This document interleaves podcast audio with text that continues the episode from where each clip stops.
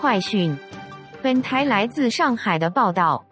四月二十日下午，自弹自唱，两位主播在上海会见了前来上海考察访问的博物志播客主播婉莹。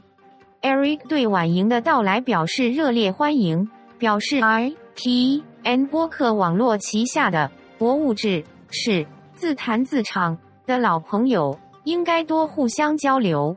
双方对两台目前的友好关系非常满意，第一次的串台节目非常成功，并愿意进一步加深节目合作。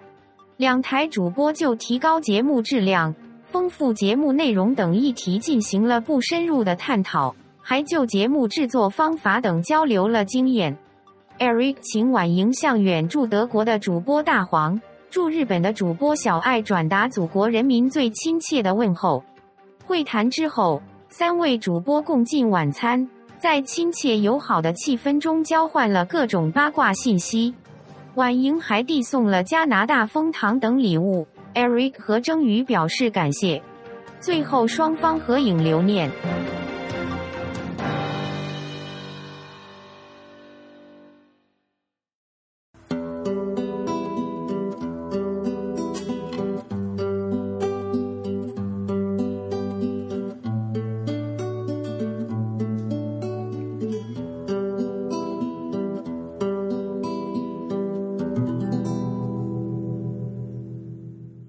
大家好，您现在收听的是全球首家用华语制作的字体排印主题播客节目《自弹自唱》。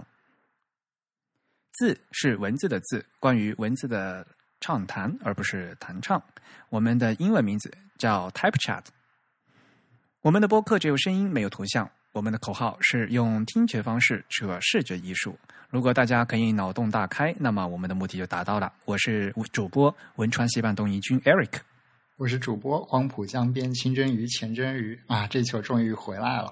对呀，我我的我的声音也回来了。好吧，上期那个感冒的声音把大家都吓掉了。嗯，注意身体。最近最近好像气温变化还挺快的。哎呀，春天嘛，就是忽忽冷忽热的。嗯嗯，虽然在荔枝 M 嗯 FM 皮台上面收听到我们的节目，但是我们还是强烈的建议大家用泛用型播客客户端来听收呃来收听自弹自唱。也欢迎大家与我们进行交流与反馈。我们推荐大家用邮件方式。如果你喜欢自弹自唱，也欢欢迎用 PayPal 或支付宝向我们捐款。无论是捐赠还是反馈，我们的联系地址都是 podcast at the type 点 com。podcast 的拼写是 p o d c a s t，the type 的拼写是 t h e t y p e。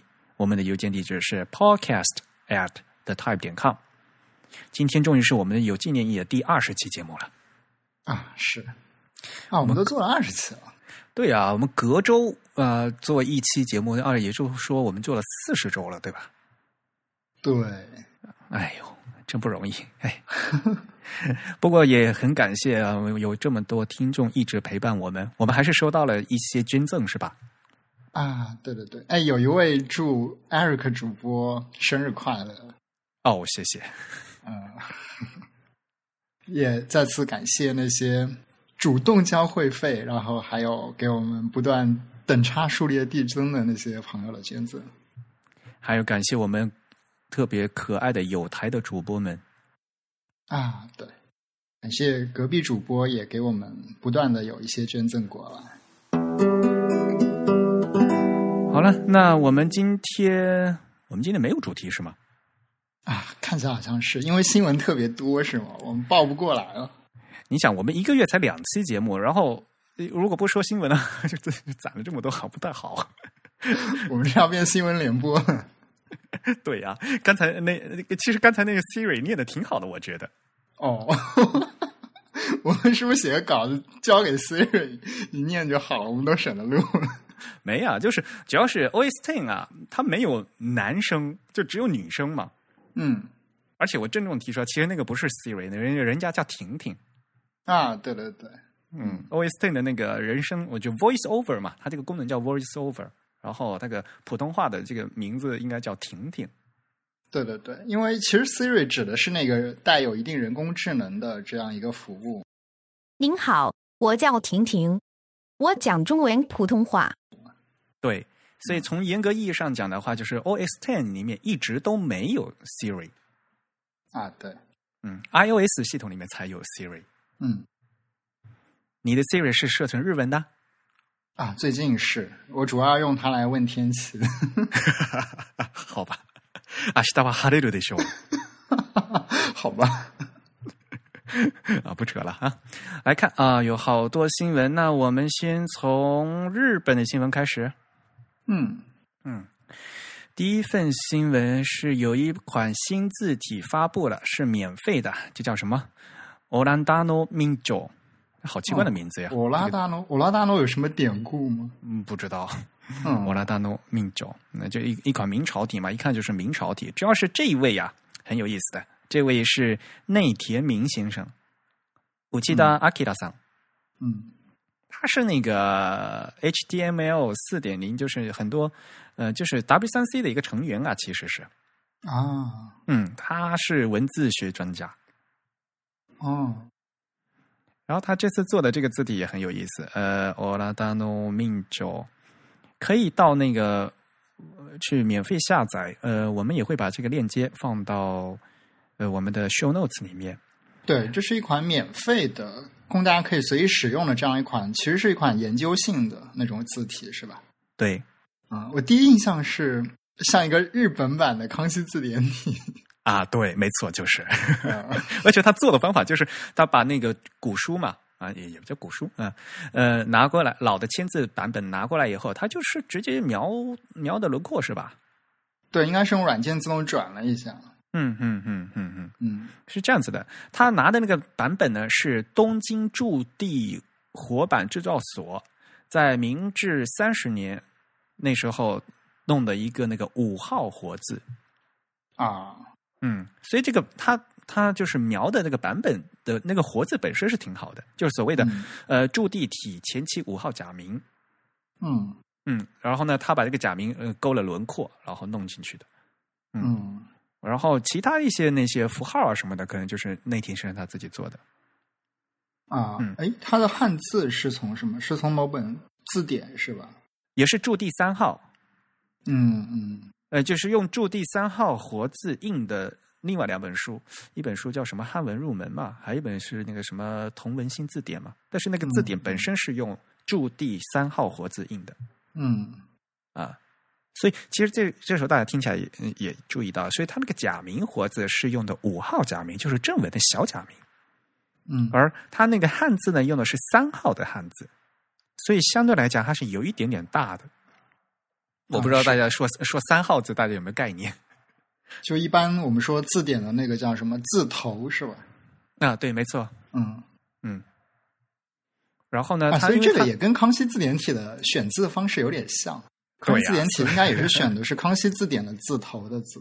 对，那你不更不能搞正文字啊？康熙字康熙字典正文字，它那个那么那么细，而且都是瘦长体的，那那不不好弄啊。嗯，是，嗯嗯，所以它还是有一些粗度的嘛，因为它是那个是三号字嘛。嗯，对。说到铸地体的话，我不呃，应该是不是要解释一下？啊，我觉得可能是。嗯，就是近代明朝体，就日本人说明朝体嘛，就相当于我们中文里面宋体字嘛。近代的明朝体的话，就在日本的话，就是两大两大派系吧，应该说，嗯，一个就是秀英体，一个是驻地体。嗯，秀英体就是原来是叫秀英社嘛，然后就是到后面它就一直被传承下来了，就到现在的就是那个大日本印刷公司。嗯。嗯，所以呢，我们现在呃还可以看到秀英体，然后呢，它的数码复刻版本呢，就是大日本印刷公司他们重新再复刻的，也是就十几年，嗯，五年前刚整套就是重重新复刻好，是五年前吗？大概嗯那个时候，对啊。而且秀英体活字，咱们也也是中国，其实也是用了很长时间的。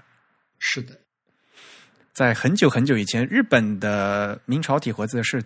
从上海的美华书馆从中国传过去的，嗯，可是到了后来呢，中国人又向日本人买明朝体的活字，就买，当时是主要买的是秀英体，所以呢，在咱们呃简化字，简化字咱们是在五十年代嘛，开始弄简化字嘛。在那之前，就是字其中国的字和日本的汉字其实都是字形是一样的嘛。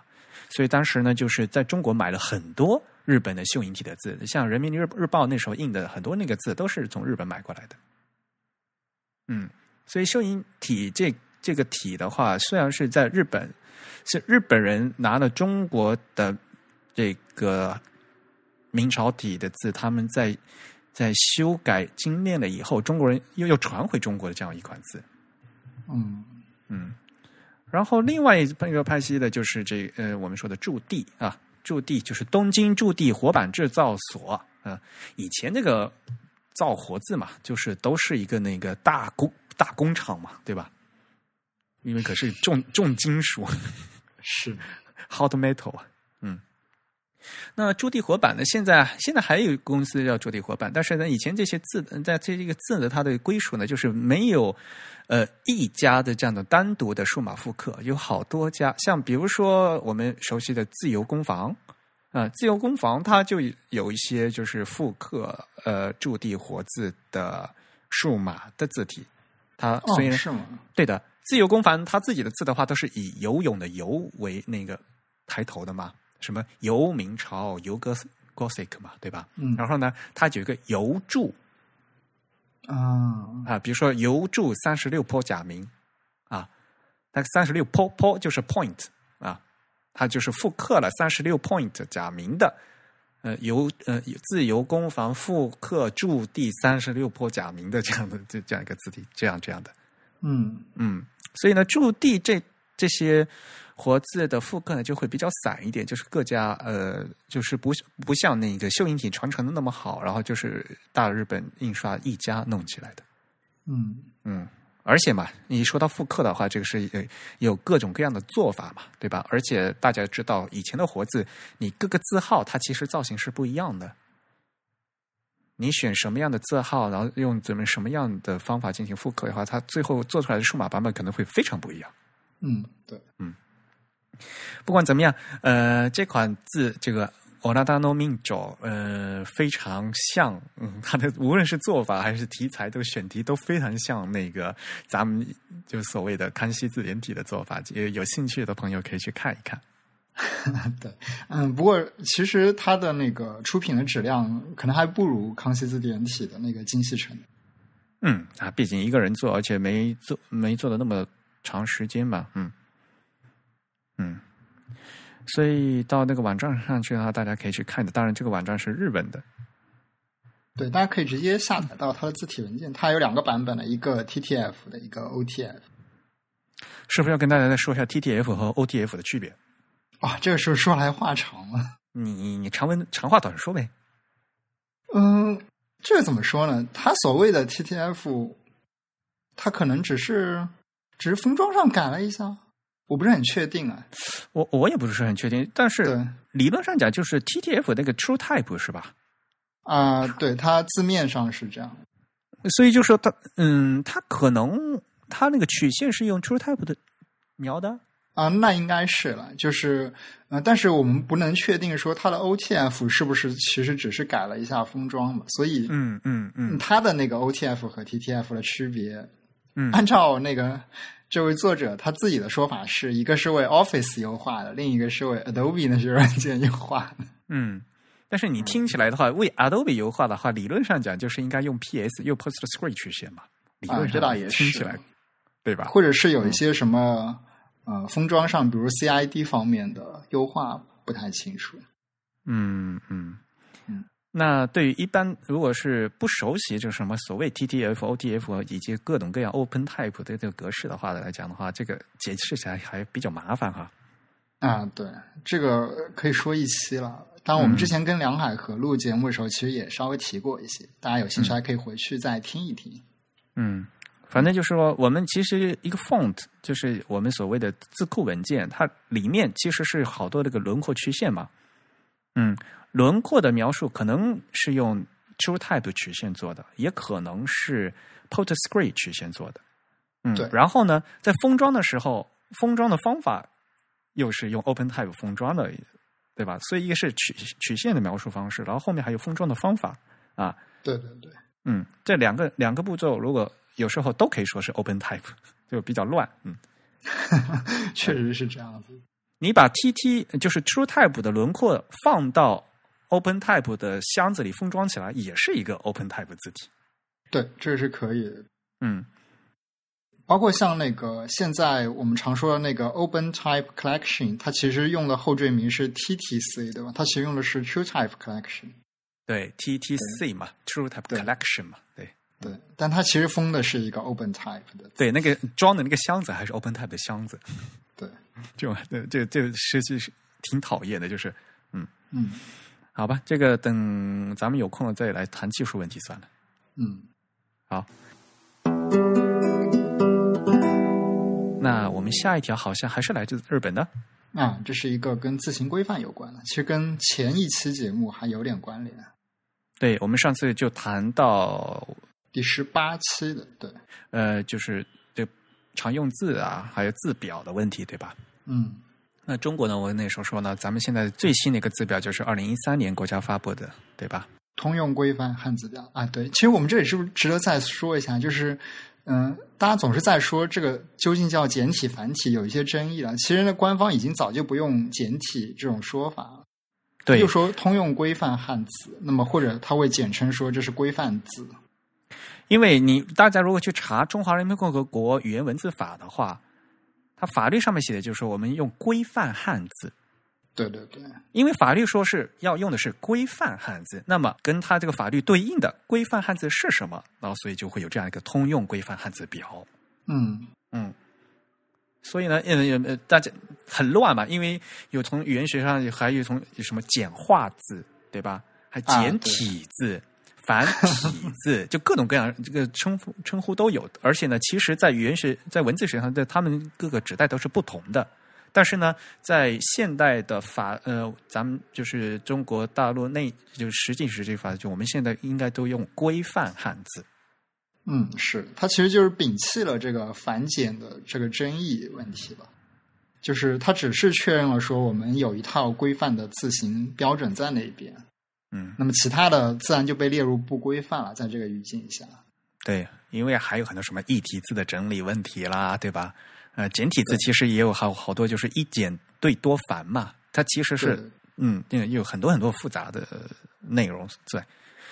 那与此相对的，日本它就是用叫常用汉字表。咱们中国的那个汉字的在编码上，我们是用的 GB 的码嘛，对不对？日本呢，他们就用 JIS，JIS，JIS 嗯，日本的这个常用汉字表呢，其实也刚刚改过，嗯。呃，所以日本现在他们所谓的常用的汉字是两千一百三十六个字。嗯，在浦东的，像尤其是呃日浦东一般发行的报纸，日本的报纸，那上面一般只能写这两千一百三十六个常用汉字。如果是这这个表，就这个表外汉字的话，就一般是不写，或者你如果写出来的话，一定要注假名，就是要注音，要不然就因为这是不常用汉字，不是所有人都懂，是这个意思。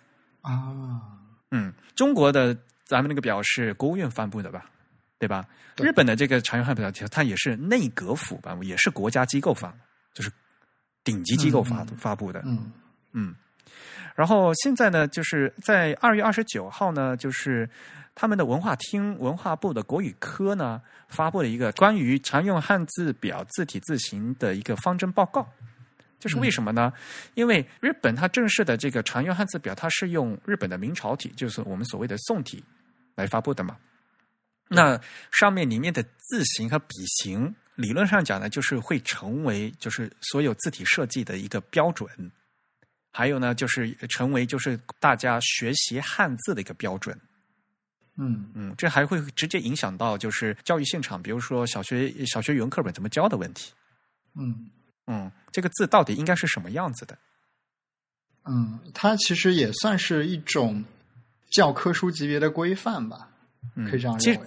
其实咱们中国呃，国务院上次发布这个通用嗯规范汉字表的时候，随这个表发布的有一款就是规范宋体字，有一个字库。所以呢，理论上讲的话，就是上面那个。字形就是印刷汉字的字形，就宋体字就必须要按照那个最规范的标准来做。大家都觉得这个这个点到这个 要点到底到底在哪里，对吧？他比如说你去看那个标准规范嗯规范宋体字，它比如说美术的美哪一横是最长的啊？比如说呃喝茶的茶，喝茶茶的最后一笔是点还是是连着的还是不连着的？它底下那个木头木的那一竖是竖还是钩之类之类的，就是所谓的笔形字形。最新的就是要以那个规范宋体为标准，嗯，这其实牵涉到很多字体设计一些，因为国家呃对汉字是有设计标准的，尤其是对这个正正文字，它是对字库公司是有规定的，有些不符合笔形的，它是要要求你要改的，其他的那些美术字啊、标题字无所谓，但是这文字国家都是有规定的。同样的，在日本的话也是有这样的问题，而且大家知道，在日本的话，他们是有教科书体的。嗯，对，这一点其实比中国要好很多了，已经。对，那他们的教科书体呢，就是更像相当于硬笔楷书那样的字体嘛。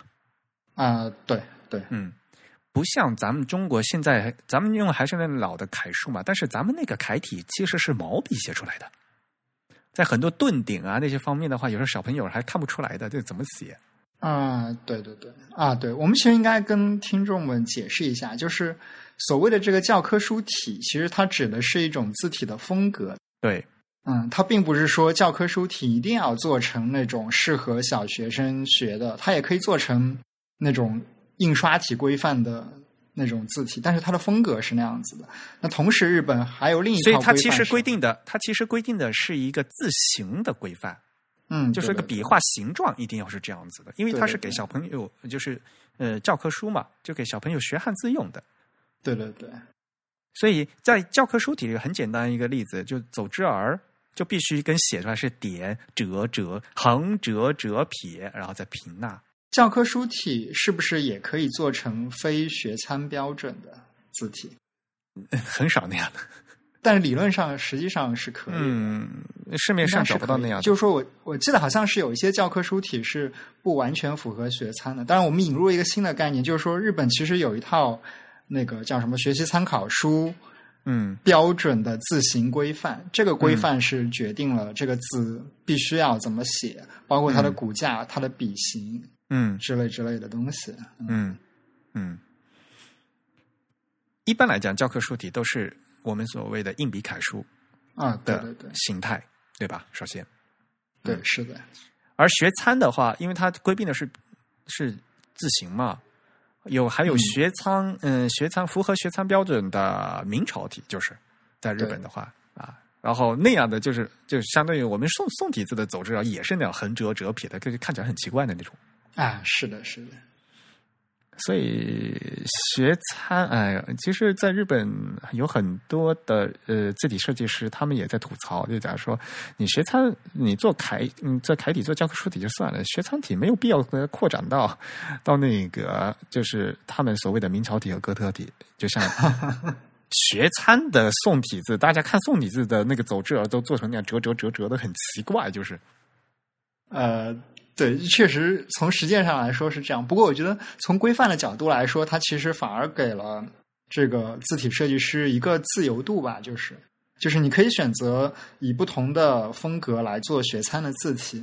那么同时呢，呃，你也有权利选择说，我将教科书体的这个风格延续到别的一些更广泛的应用范围中去，就是它将这两个维度拆开了。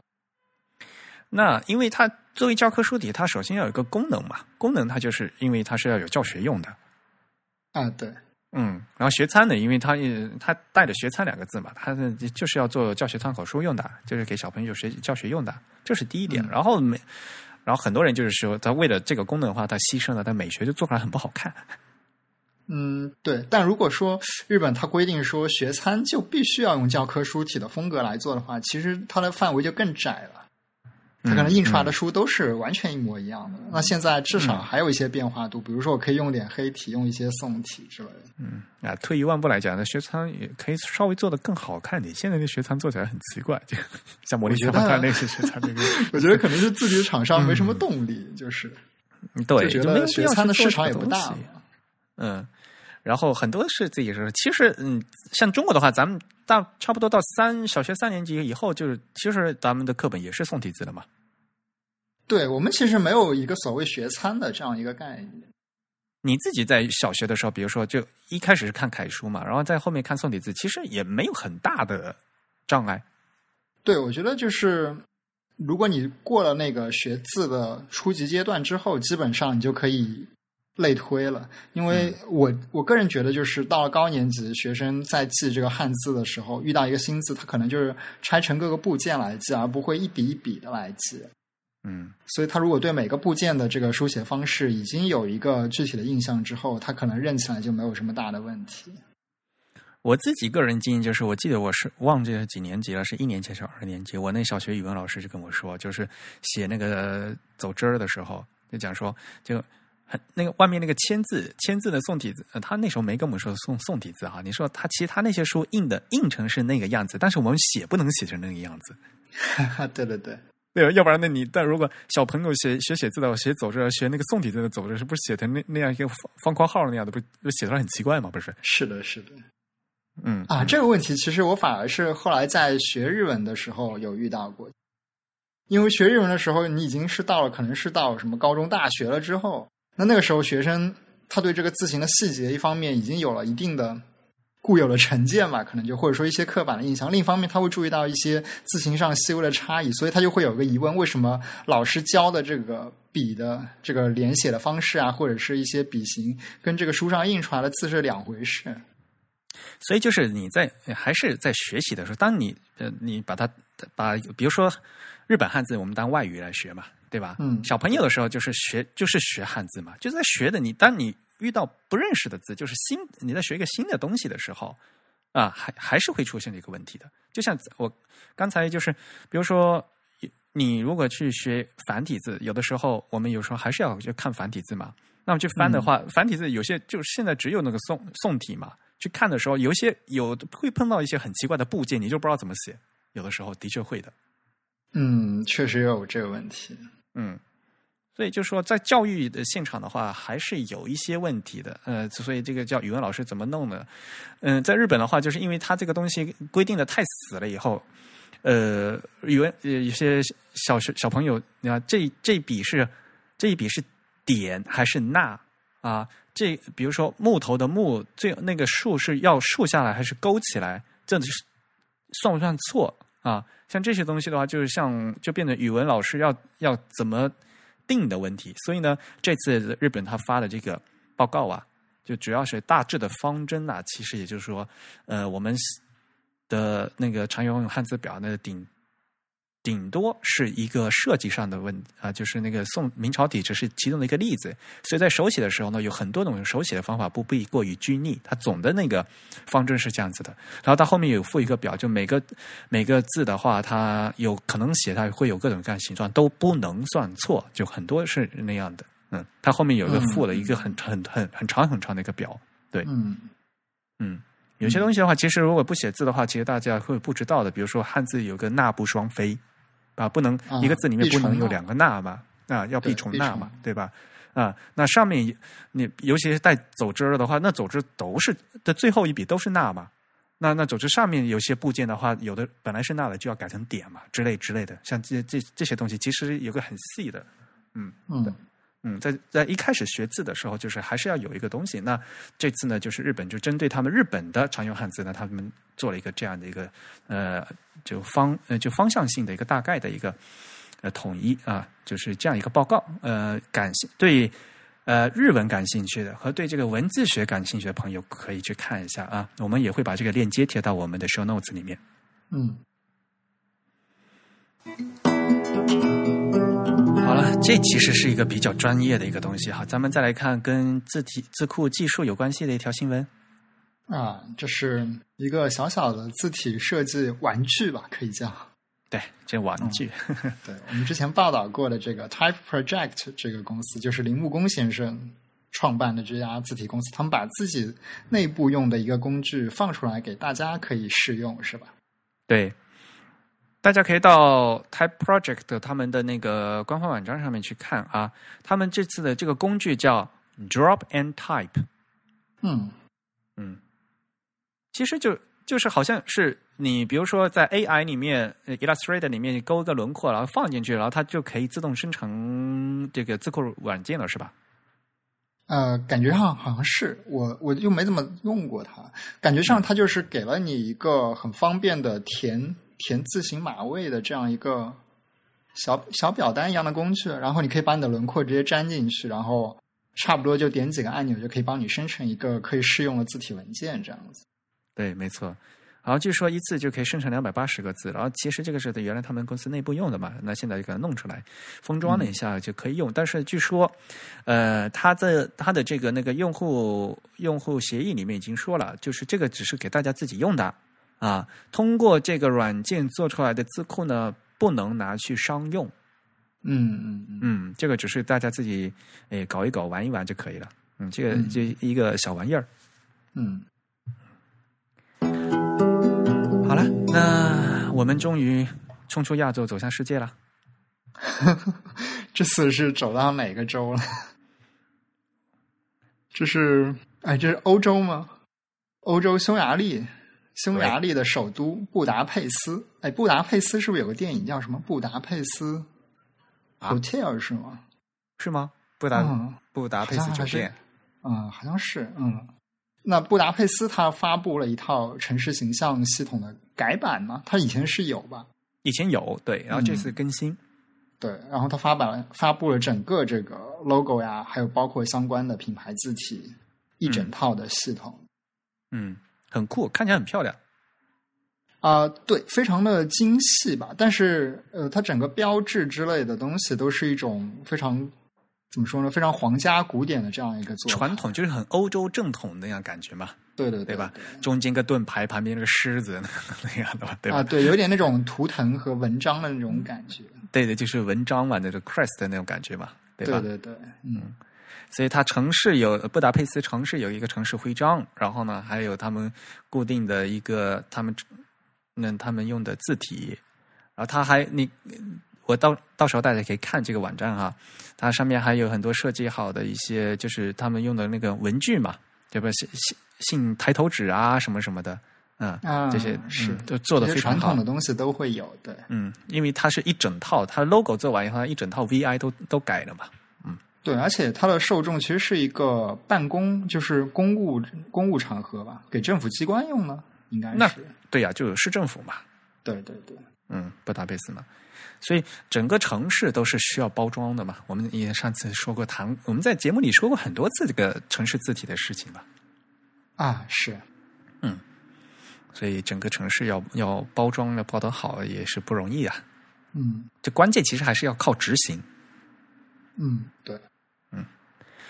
那说起来，他们是不是还在申申办下下一届的奥运会？按，二零二四年的奥运会是这样吧？啊，对。所以前段时间好像在那个那个 Behance Behance 上面是出了一个他们那个布达佩斯二零二四那个申奥设计吧，嗯，啊，那套设计也很漂亮，这嗯是嗯。啊，我不由得想到了东京奥运会，哎呦，我好不容易从日本的消息转出来，你为什么一定要再扯回来？好吧，那我我们今天就不吐槽那个东京奥运会那些事情。哎，二零二零那个这个东京奥运会真是多灾多难，简直是一个设计界的一个噩梦啊！真是。嗯，他们的主会场的火炬找到没有？啊，这是这是什么梗？不是说的，就是就那个木木质结构嘛，然后发现主会场就没有火炬，没有火炬台，然后后来一直就说怎么办的事情。哦，他们怕怕点火把这个房子给烧。对呀，就不符合那个消防日本的消防法啊，确实是这样子。哎，就特别坑，就各种各样的特别坑。然后呢，你想那个 logo 设计又出了那么多事情，对吧？哎呀，其实退一万步来讲，我们做设计的都知道，那肯定不是抄的。嗯，对，但其实里面牵涉了很多的一些政治和外交方面的问题嘛。对呀，然后还有。对吧？也要有颜面嘛，对吧？大家觉得被被这个说了，那就撤掉就撤掉呗，对吧？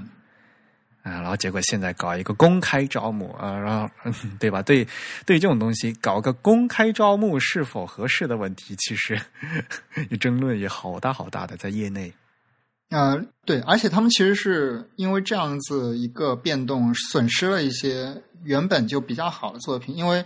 它的整体的方针是第一次第一次参加征集的这些作品都全部作废了，他完全重新开始。但其实第一次征集，比如说之前比较广受好评的袁研哉先生的方案，其实这些方案都直接被排除在这个考虑对象之外。啊，不过我个人还也不是很喜欢袁研哉的那个好吧，好吧，好吧，这是个人喜好问题，大家可以忽略。嗯嗯，对啊，所以就是有很多那个执行方面的问题。这次，哎，跟字体没有直接关系，忽略。嗯嗯 嗯。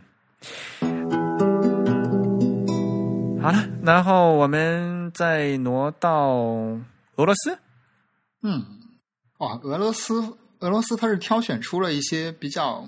比较受欢迎的字体是吧？俄罗斯有一个网站，就是个字体网站，也是比较有名，叫 Type Journal。嗯，就是那个新闻那个 Journal 啊，J O U R N A L Journal。嗯嗯，期刊。嗯，期刊。嗯，Type Journal 呢，他们挑选了二零一五年的十大字体，他们怎么到现在才？这个我后来发现，的确是四月五号他们公布的二零一五年的十大字体。嗯嗯，然后这个这个网站做的很漂亮。可惜，可惜是俄文，人家也有英文网页，好不好？对，但这个关于十大字体的这篇文章好像还没有翻译成英文版，所以我一个字都看不懂。还好吧，反正你是看字体嘛。啊，对。不过其中有一些被选入的字体，其实我们也之前有一些重合的提到过，比如像那个大曲都市做的 Marco 也被入选了。对对，嗯。所以其实啊，有有时候大家可以把视野嗯放宽一点啊，像比如说西里尔字母，就是俄文字母这些设计的话，也是很也很常见嘛。嗯，像退一万步来讲的话，像咱们其实咱们做国标的字，那个国标里面也有西里尔字母的。啊，对。对吧？咱们呢，只只做西文啊。通常大家说西文的话，可能就只讲拉丁字母嘛，对吧？其实那个西里尔字母也是要的啊。真正在西里尔字母设计前沿有什么风潮的话，其实大家还是要多多学习。嗯，对。而且这方面其实像俄罗斯的，嗯，权威性更更强一点嘛，因为他们毕竟他们的母语都用到这些文字。嗯，斯拉夫系的。就是从语系来讲哈，斯拉夫系的这个这些语言的话，有有些有些国家它是用拉丁字母的，有些国家它是用这个就是西里尔字母的。嗯嗯，而且这次他选出来的好多的也都都是有拉丁字母的嘛。啊，对，我觉得通常做西里尔字母的字体都会搭搭一些拉丁字母。嗯，这其实中文字体也会搭拉丁字母啊。对啊，所以就是说嘛，嗯，像他这次选中的像。比如说那个 DIN 二零幺四嘛，嗯，对吧？这也在那，也在那里头，嗯嗯，所以是你嗯嗯，不要说这看不懂，其实大家看一下他挑选出来的几个作品里面都是很漂亮的，然后大家可以看一下那个字体，他们他就是他们选出来，他们有他们的理由嘛，对吧？嗯嗯，对，嗯嗯，然后可以认真看一下。我自己还是蛮喜欢那个啊，上次我也说过了，Marco 我也自己蛮喜欢的。然后这个我也贴到咱们的 show notes 里面。好，大家有兴趣可以去看一看这个网站。嗯。从俄罗斯，然后我们再跳到北美。北美有什么新的动向吗？我们的大神 Robert Mr. Robert Brinhest 要出新书啦！啊，这位曾经出过经典的 Elements of Typographic Styles 的这位作者。哎，他身份非常多了，被我们奉为黑皮圣经是吧？那是谁说的？这谁想出来的？那是他们谁说的？那叫黑皮圣经。我来想，嗯，黑皮圣经是什么书？啊，圣经不都是黑皮的吗？好吧。啊，就是嘛，他们这本书管经典的书籍都叫圣经嘛，不是？嗯，这是一本。关于字体的书，嗯，他之前出的那本是关于字体排印的书，那这是一本直接关于字字体的书。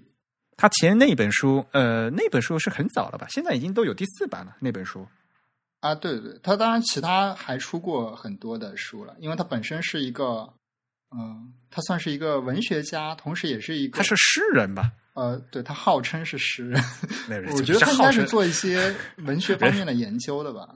而而他有诗集的。呃，对对对，所以我觉得我在我在读他那本《The Elements of typography style 的里面，我觉得他的文字很优美。啊，对，这个是，嗯，他属于那种就是将一个很枯燥的事情说的非常非常的动人，同时有文学性的这样一个人。就是说，字体排印的书很少有这样的，就能写成这样的。啊，是，你可以，你可以写的很有趣味性啊，这这些有趣味的书还是蛮多的，还有很多的就是像比如说像美学方面的书，那这个很有蛮就是很很理性的那种书也是很多的。嗯，他他原文是用英文写的嘛，虽然我英文不好，但是我读的英文觉得还是这个是行文非常有美感。对，而且很易读，就是。嗯，对的，嗯，呃，所以这本黑皮圣经哈，《The Elements of Typographic Style》啊，这本书现在最新版是。呃，四第四版吧，四点零是吧？嗯，呃，还是可以买到的，推强烈推荐大家必须，如果学字体排印，这本是一本必读的书，我觉得，嗯，这是强烈推荐的这本书啊，嗯，很遗憾没有中文版，嗯，对，而且那本书比较比较特殊一点是他自己排版的，对，没法翻，在我在我来讲，就很多东西没法翻，嗯，是。然后这本新书，呃，新书的书名叫《Banadino: The Natural History of a Typeface》。嗯，就是讲 Banadino 这款字的一本书，对吧？对，主要是讲它的发展历史以及一些历史上的故事。嗯，先给大家介绍一下基本情况吧。这本书要五月二十三号才能上市，然后出版社是 The Book Club of California。然后超贵一百九十五美金，哇，四位数的人民币！天哪，怎么这么贵？他是那本那那本黑皮书瓶装的话才三十刀嘛？啊，对，反正就三位数的人民币吧，就而且是小三三位数。现在这个是四位数，我还还没买过这么贵的书。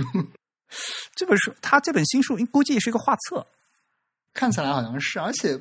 嗯，从他的样章里还看不到他的开本的具体状况。对呀，这个样章虽然很漂亮，但是嗯嗯，无图有图也没真相，就感觉。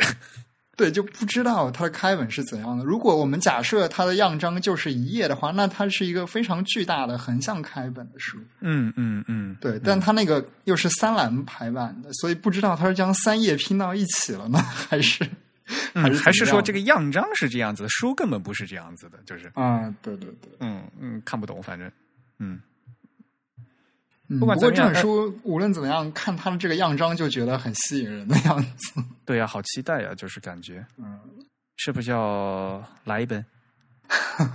好，赶紧去攒钱。呃 p a n a d i n o 这款字的话，是不是要和大家介绍一下？啊，其实其实我都没做什么功课。其实如果大家有 Mac 电脑的话，那电脑里面肯定有啊。嗯嗯，然后如果大家有有，比如说有 iPhone 的话，iOS 这个也是内置的这款字吧？对，大家比如说看 iBooks 的话，你可以选 Panadino。对，其实 Office 软件应该也带了这款字。嗯。然后这本书呢，就是就专注讲 Panadino 这款字，对吧？对，而且它是用 Panadino 来排版的，而且它用那个 Panadino 那比较稀有的一个版本，是吗？Foundry Panadino 是吧？对，就不是大家操作系统里能常见到的一个版本。大家常见的像就是那个 Linotype 那个版本。呃，对，Linotype 和 Monotype 好像各自有一个，虽然他们现在合并了，他们之前好像各自都出过一个。咱们怎么到现在还没说呢 p a n a d i n o 的设计师啊？他设计师有好多位呢，因为没有标准就是赫曼查普夫啊。啊，对，那个就叫 Palatino 这个名字，但其实 Palatino 有点像 Garamond 这样子，他算是一个。哎，不对不对，你看你又被名字骗了吗？啊，是这个设计师是德国著名的书法家赫曼查普夫。嗯，然后呢，他做的这款字呢，呃，起把这款字起名叫 Banadino。但是跟巴纳蒂诺一点关系都没有啊！巴纳蒂诺呢是的确是你一看一听这名字就知道，它是意大利，就是一个老的一个是就非常有传统的一个书法家的名字。嗯，但是帕纳蒂诺实际上帕纳蒂诺写出来的字不是这个样子的。哦，是这样子。嗯嗯，哎，所以萨夫他没有去参考那个对哦。他这他只是自起了名字，然后呢，就当时起名字要起的感觉就很有那个文艺风、意大利风的感觉，所以他选了这个名字。啊，是这样子。对，啊，所以这本讲帕拉蒂诺的书，他选的这个帕拉蒂诺是 Zapf 的帕拉蒂诺吗？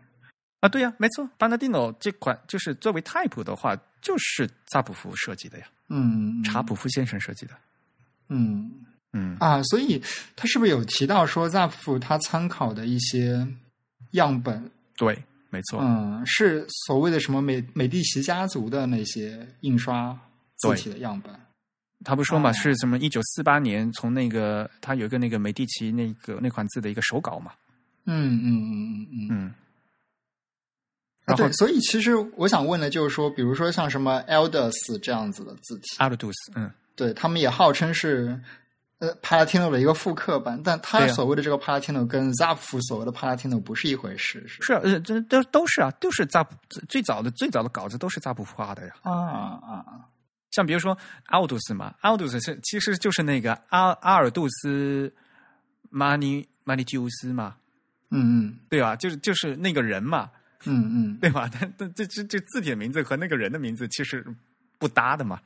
嗯，是，对吧？所以巴纳蒂诺也是，巴纳的确历史上有一个人叫巴纳蒂诺，但是这款字和那个巴纳蒂诺这个活人没什么关系。嗯嗯嗯，但是那一些嗯，我刚刚的意思其实就是说，跟那个 Zapf Palatino 比较类似的字体，其实也是有很多款啊，是的。对他们也是一个相互复刻的关系，所以他们组成的这样一个集合，其实跟 Garamond 的这个感觉有点像，就是大家都有自己的 Garamond，但是不至于 Garamond 那么乱，因为到了后期，Garamond 几乎成为罗马罗马体的一个代言啊，对对对，这倒是，嗯，至少至少 Banadino 他们这这家这这几款字，比如说那个什么 Michelangelo，还有那款什么 Sistina。还有 Aldus，还有什么 Fadias，呃，就这几款词，其实就看起来长得还是像一家人嘛。嗯，是的，是的，对吧？嗯嗯。如果听众觉得我刚才说那几个词就已经非常非常晕的的话，那强烈建议大家去来看这本书。好吧，我真的没有拿出版社的好处。嗯，不过我期待这本书还有一个原因，是因为。呃，我一直不知道怎样才能将 Palatino 这个字排版的比较好，所以我挺期待看一看它具体的排版效果。啊，是的，是的，嗯，不不是很好用哈，Palatino。对，但反而比较怪的是，我印象中好像欧美挺多学校都会教学生说做简历要用 Palatino，我就觉得这字好难用啊，让一个不太专业的学生用 Palatino 去排一个简历，那得有多糟糕？Palatino 还是看起来很高雅的呀。是，但是我就觉得这种字个性比较强烈，如果你使用不当的话，它的效果就会非常的糟糕 啊。像比如说那个 iOS 的那个 iBooks 啊，曾经好像是用过，那，它你就可以选用 Banadino 来来来用嘛，来显示吧。你可以看出来，你先可以试一下，看它排版的效果是什么样子的嘛。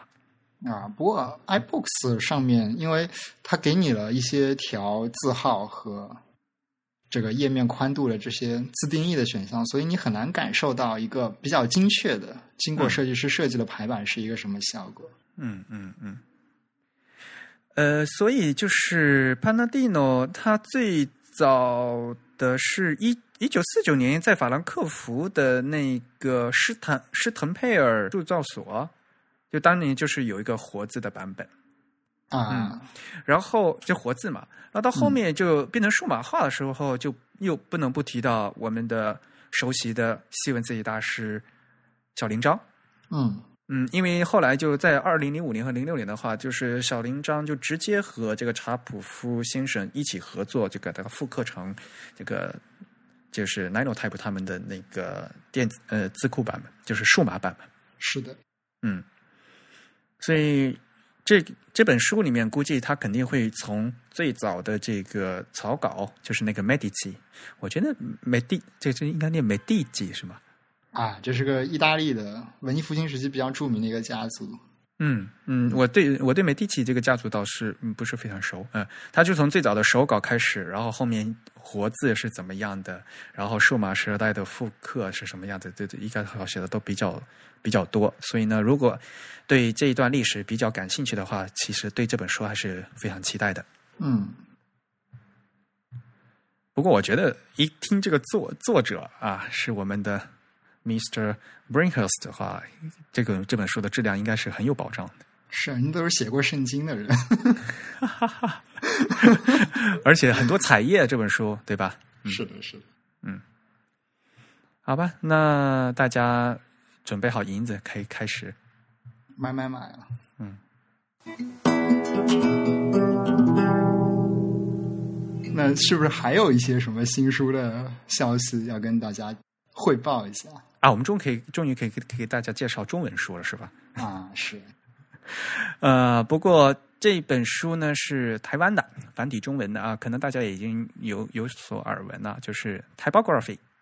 Typography，呃，在日本有本杂志叫《Typography》，应该是杂志，是算杂志吧？啊，应该算吧，就是期刊。期刊，因为他们那是半年才一期，一年才两本，非常长的一个期刊。嗯，那本书呢，呃嗯，那本期刊呢，应该是世界上唯一一本以 typography，就是我刚我说的字体排印，唯唯一一本以这个字来命名的期刊。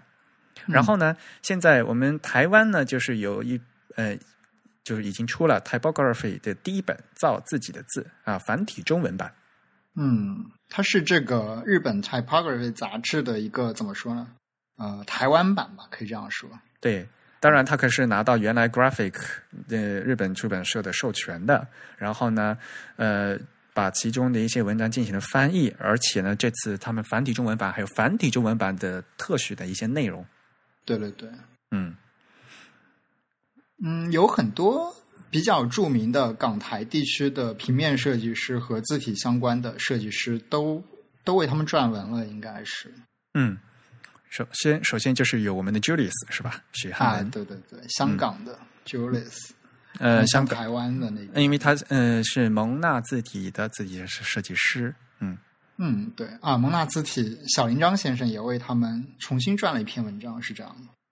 啊，因为好像我看他的目录，我还没还没拿到实际的书。然后呢，就是里面有有制作啊，就看这个呃，Julius 就给大家写了一篇就是中文汉字的制作方法。然后呢，呃，小林章先生呢就是拉丁，嗯，欧文的嗯西文的拉丁大小写字母的制作方法什么的，嗯。然后日文的话就是鸟海修先生啊，都是我们耳熟能详的。对呀，而且都是我们自弹自唱的老朋友。哈哈对啊。这本书的话，呃，是繁体中文的吧？可能大家阅读起来会比较方便一点。嗯，是的，是的。嗯，五月三号已经在台北上市了。然后这本书的译者是我，呃，叶中仪卵形啊，他是台在台北的平面设计师。啊，说起来他还跟你有点渊源吧？啊，我没见过他，我先说。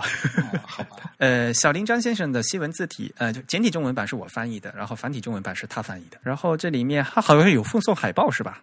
是是是，哎，不过说起来，其实《Typography》这个杂志的日文版就有这个传统，它每次会加一些小礼物之类的，对，会送很多东西。对对对，就说呃，这次繁体中文版的送的海报呢是聂永贞先生设计的《Typography》海报，相信大家也也非常期待。还有很多呃，像呃，我们台湾的朋友啊，比如说呃，张轩豪啊。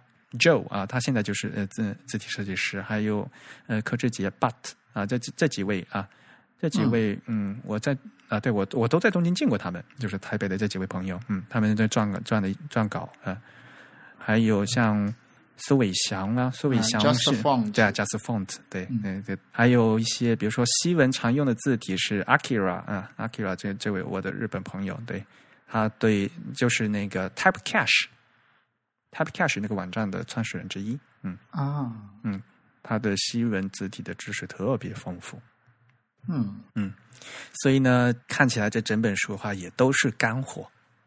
是的，嗯，它应该是延续了这个日文版 Typography 的一些传统吧，比如说从基本的概念一直会讲到具体软件的这个使用。日文版你有吗？呃，我应该是每一期都有了。哦。啊，你还帮我带过一本？对的，我只能够把你们带过的。现在应该是到第八期了吧？日本是是，你想他原来是半年才出一本，第八期，也就是说他已经花了四年时间。那现在呢，他繁体中文的版也是，就是因为也要翻译嘛，所以呢，现现在第一期出来，他们也要加快脚步，然后最后最后要赶上日文的这个速度，据说是。哦，这样子。对，我们的那个塔马狗先生非常的非常的努力。哦，哇，那这个任务有点艰巨。嗯，是的。不过这个也是做了一件大好事嘛。是的，让我们看到了更多，怎么说？应该说，本来在中文世界是非常稀缺的一些资料。嗯。好，那现在呢，书说完了，我们最后是不是还要回来说字体呀？啊，最后还有一个字体相关的消息是吧？是一款，又是一款新字体。啊，这个其实是我随便捏来的，就是其实大家大家都知道，嗯，每天都有很多很多的字体发布。嗯嗯，但是呢，我个人会会嗯抽一些，就是我自己比较关注、比较喜欢的字体，啊，特地拿到，基本上在这完全是主播的个人爱好。对，而且其实这些字体背后都有一些小故事嘛，或者他们的设计师都有一些特殊。嗯，所以其实，尤其是如果你在做呃字体的学习和研究的话，你就会知道这些新字体，比如说它的分量是不一样的，是怎么样的，为什么要拿出来讲？嗯。比如说，我今天想给大家介绍的就是新发布的一款字体啊，这款字体名字叫 P.S. 福尼耶。嗯，福尼耶，哎呦天哪，这个这是一位法国也是法语，对，没错。呃，设计师的名字叫呃 Stefan Edbas 啊，设计师的名字。那明显，呃，这他的这个名字是呃为了向那个福尼耶致敬的。嗯，对，这款字体名称其实就是一个人名。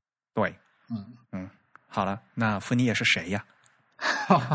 啊，这个问题要跟大家介绍一下吧。呃，全名叫皮埃尔西蒙，嗯，皮埃尔西蒙福尼耶，皮埃尔西蒙富尔尼耶，这个这这个他肯定又是双名吧？皮埃尔西蒙啊，十八世纪的一个人物。嗯，对。我们应该怎么介绍他呢？啊，首先大家应该能猜到，他基本上就是一位所谓的 typographer，对吧？对，嗯，那么他有些什么非常重要的成就吗？嗯，我第一次看到弗尼的名字，其实是那个在那个研究那个字号的时候啊，对，就是我们那个字号，就是那个点点数制的发展是，嗯，就。发展做出了非常重要贡献、里程碑式的一个人物。嗯嗯，因为我们现在说号数制，其实号是几号几号是中文叫号嘛，对吧？对。在西文他们是说点数嘛，就 point。嗯，我再重复一遍，这个有人翻译成棒啊，这个其实是港台的译法，因为他们那个 point，呃，他们粤语翻译成棒音，，bong 音就是叫 point，所以他们是一个音译。对他们用棒，嗯，呃，其实，在普通话里面，这个字就应该是点嘛，就是 point，就是点嘛。对对对，嗯，而且呢，我个人不赞成用磅，是因为这个磅的话，你很很像是一个重量单位啊。对对对，而且还有比如说什么英镑啊，什么对吧？对啊，就是所以用这个磅的话，其实挺奇怪的。嗯，那人家本来就是 point，就是点嘛，你干脆就是点啊。啊，呃，那个字的活字的大小，那的一种体制呢，就是点数制嘛。嗯嗯，叫 point，叫 point system。如果你要去再查新闻的点数呢，就是非常剪不断、理还乱的一件事情。啊，因为各国的标准都不一样。我们强烈大家推荐推荐大家去读我们 TIB 的另一位作者 Color Philosophy 老力写的一篇文章。嗯，关于字号的故事。嗯嗯。那篇文章整理的比如非常好，当然了，呃，西文字体的的故事那本书里面也是全文收了这这篇文章。嗯，对，那就是点是怎么来的嘛？然后如果大家回去的话，就是会知道会有什么叫美国点，D P 呃 D T P 点啊，再往上数的话就有一个迪多点，嗯嗯，再往上数的就是这个傅尼叶点，嗯嗯。这是一个非常啊，一个研究历史的话，就说如果说点数制的话，肯定会提到傅尼叶这个人。嗯，在一七二三年，就说法国政府就说他们要把这个活字的，就是这个签字的这个标准要搞一搞，要要统一起来。嗯，对。所以呢，年轻的这个小傅尼叶呢，他就他就定定下来的，他就把这个六西塞罗或者叫七十二点等于一个 Paris inch，这个怎么翻呢？巴黎巴黎英寸，巴黎英寸法寸，嗯，法不是英寸是法寸是吧？对对对对，这个很很好好奇怪呀，因为其实一点等于七十二分之一英寸，呃，七十一二分之一英寸这个事情一直都是定的，嗯，七十二分之一一。但是问题就是英寸是在变的，对对对，就英尺这个单位，各地都哎呀不对，寸应该说就是这个寸。寸这个单位，寸你跟中国的一寸都不一样。啊，就很乱，所以。嗯，所以嗯呃，后来像后来就有迪多点嘛，迪多点它还是七十二分之一，但是它那个是什么的七十二分？它是那个国王的脚，哦哦。毕业对话，其实你想英语的话，英语不是有 foot 吗？foot 其实也是脚嘛。哎，所以它是尺，脚一般是翻译成尺，是吧？尺、英尺、英寸是吧？对，法尺、法寸，哎呦，听起来很怪，反正怪怪的。嗯，反正就是有有一点点的区别啊，因为呃，那个福尼叶他用的是 Paris foot。的话，它就是是零点二九八米，就是短一点。然后后面迪多，迪多它改成那个 Royal Foot，就是那皇家皇家的脚嘛，法尺。嗯，那那个呢是零点三二五米，就跟那个会更更大一点，所以所以就会差。就是迪多点和芬尼尔点其实是会更差，然后迪多点稍微大一点点。嗯嗯嗯，应该说这个 Royal Foot 跟现在的这个。更接近，foot 更接近，对对对，确实是这样子。就咱们就经常说的嘛，对，嗯，对，所谓的三尺是一米嘛，就是对对。对，俗称这样，嗯，法尺嘛啊。所以最早的话就是定下来啊，就是就是傅尼叶来定的这个点数的，就是他统一了嘛，嗯。嗯，所以就整个 point system 这个点制啊，就是从就必须要提到的福尼耶这个人。当然了，他本身他自己呢，呃，应该怎么说？他是字体排印师，他自己也是那个字字冲雕刻师，punch cutter，他自己刻字的，嗯，然后他自己呢还有他自己的那个活字工坊，嗯。嗯，他应该也出过一些著作，讲解他的这个设计思路之类的，嗯，然后呢，终于介绍完这个人了以后，然后再介绍这款字是吧？嗯 嗯，这款字呃，明显就是因为为了向他致敬嘛，所以起的名字呃用福尼叶的这个名字嘛。对，但但跟这个人没什么关系。对，就就跟刚才说一样的，巴巴拉蒂诺这款字跟巴拉蒂诺这个人没什么关系。嗯，然后这款字应该怎么跟大家介绍？这是过渡体，应该说是。对，就是一款法国风味的 transitional 嗯。serif 嗯。说到过渡性字体这一类字体的话，英国就是什么？巴斯克维尔，对巴斯克维尔，对。但巴斯克维尔他有这个人呐，有这个活人呐。对对对对，啊嗯，然后然后就是 Times New Roman 吧。啊，对，其实在我心目中最典型的 transition 呢，就是 Times 的那个风格，对 Times 对吧？这就如果大家不知道过渡性字体这长什么样子，就是就是就是 Times 那样的。这个。如果这样说的话，大家应该都知道了吧？然后大家问 Times 是什么风格？你说就是过渡性风格，循环论证是吧？因为我们这没有图像嘛，就是要让大家在要让大家脑海里也想知道我们是说的是什么东西嘛。嗯嗯。然后在英国的话，就可能就会是说 Times，会说 Baskerville 嘛。那在法国的话，就就就是这个福尼耶。然后这款字，呃，首先。呃，厂商厂商的话是 d e b o f o n d e h e 法国的一一个特别有名的那个字体公司，其实就是 Type Foundry 的意思，是吧？就是 Type Foundry，对。然后这款字是新出的，而且它的整个家族配字也是非常非常的丰富。嗯，首先罗马正体和意大利斜体对于西文来讲是必须的嘛。然后呢，又有八款字重。从 light 到 black，嗯，有八款字重，然后它还配了三三部的 optical size。哦，是吗？嗯，optical size 叫什么？视觉字号。嗯嗯。嗯，视觉字号还有三款，对，嗯，它三款，哎呦天哪，因为是法语嘛，所以对对，它三款的名字叫 b e d i t Standard 和 Grand，就 Grand，Grand 就是大嘛 b e d i t 就是小嘛，就是法语的。啊，嗯，Petit 是小，法语的小，Grand 就是法语的大，然后中间那个叫 Standard。嗯嗯嗯。嗯，所以它有，而且所以它有三个三款的这个视觉，嗯，视觉字种呃字号，嗯，所以它整个家族一共有四十二款。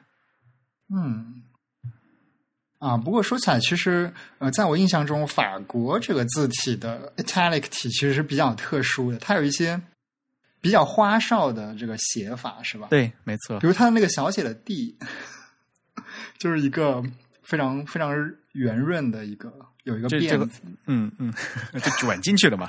对对对对，就我印象比较深的是 OS Ten 自带的一款叫 Cold Chain 是吧？啊，够响。啊，对，就那款字体，它的那个 italic 也是这种感觉的。我当时就觉得，哎，很有意思。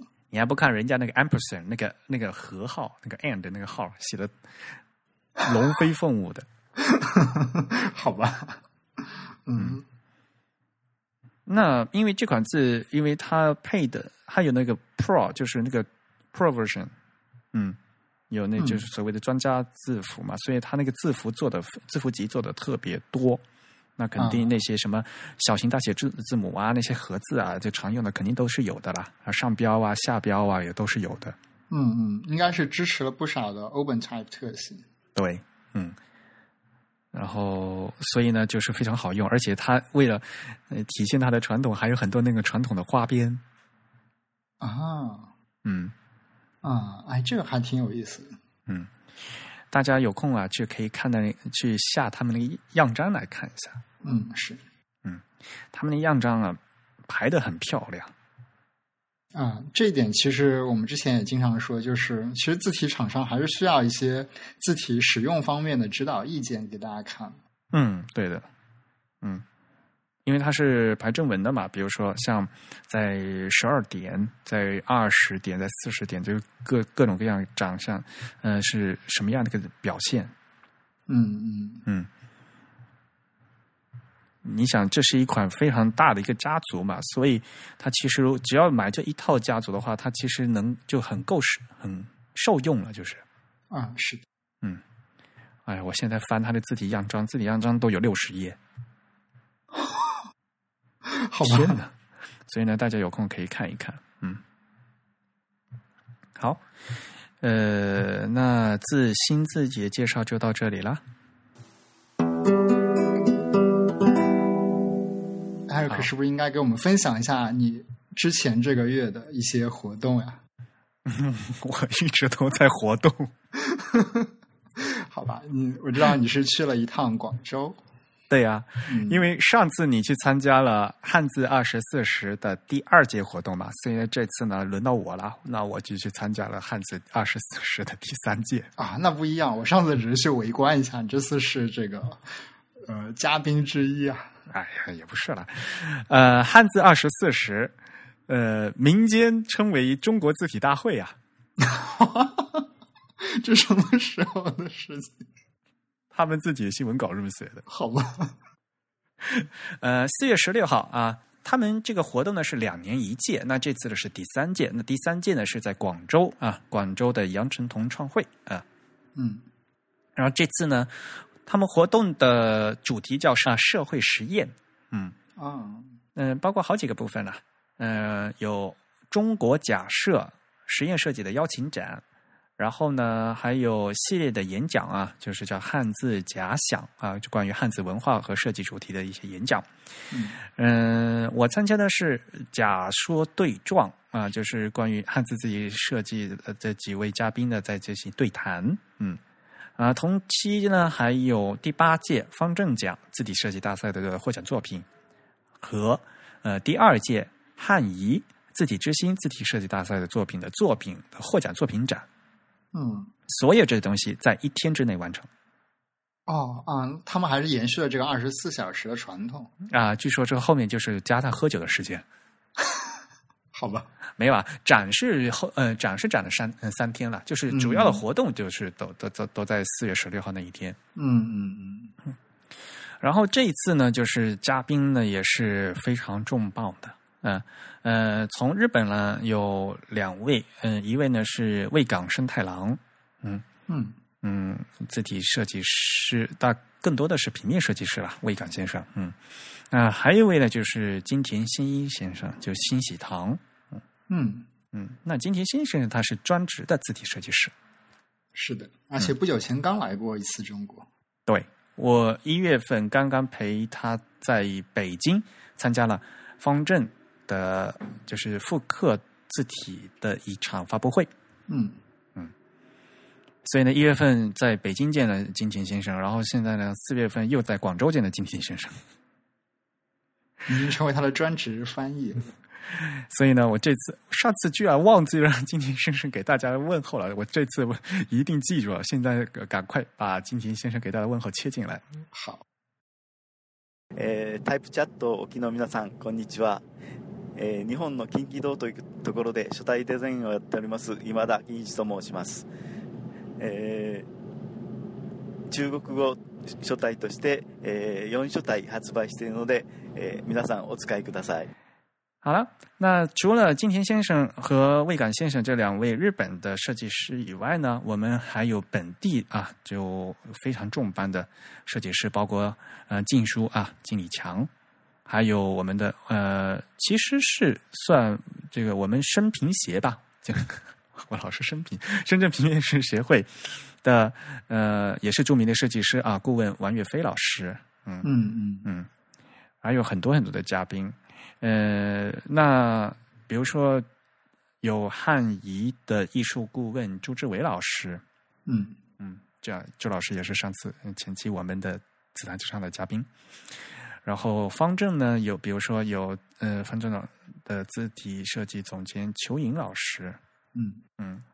还有呢，比如说湖南师范艺术大学啊的李少博老师，嗯。嗯，呃，演讲嘉宾还有厉志谦，也是我们 TIB 的成员，也是我们上次嗯自弹自唱的呃嘉宾，嗯。嗯，那这几位呢，就是在台上呢进行了呃呃系列演讲，嗯，然后后面呢还有更多的呃嘉宾呢参与了，就是对谈的部分了，啊。对谈部分有什么比较有意思的？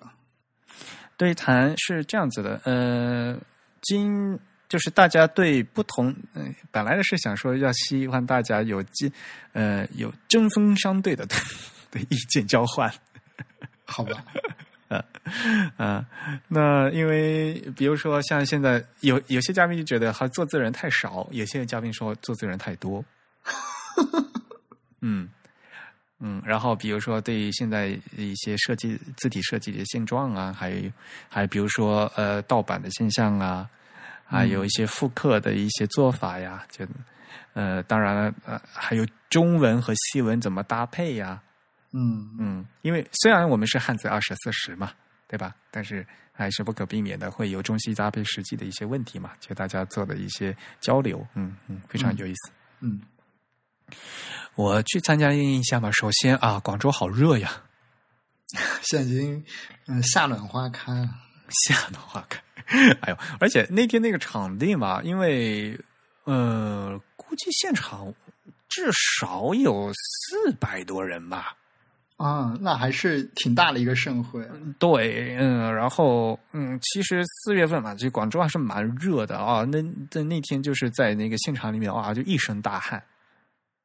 嗯，然后后面的朋友也是因为大家很热情嘛，也是热情也特别高涨，嗯嗯，所以是体温比较高，不对啊，就双重的嘛，啊，好吧，嗯，那前面呃，虽然前我因为我必须坐在前排嘛，然后到我们在前面觉得已经音音响声音特别特别大了，可是到后面还觉得好像听不见，还还在那说。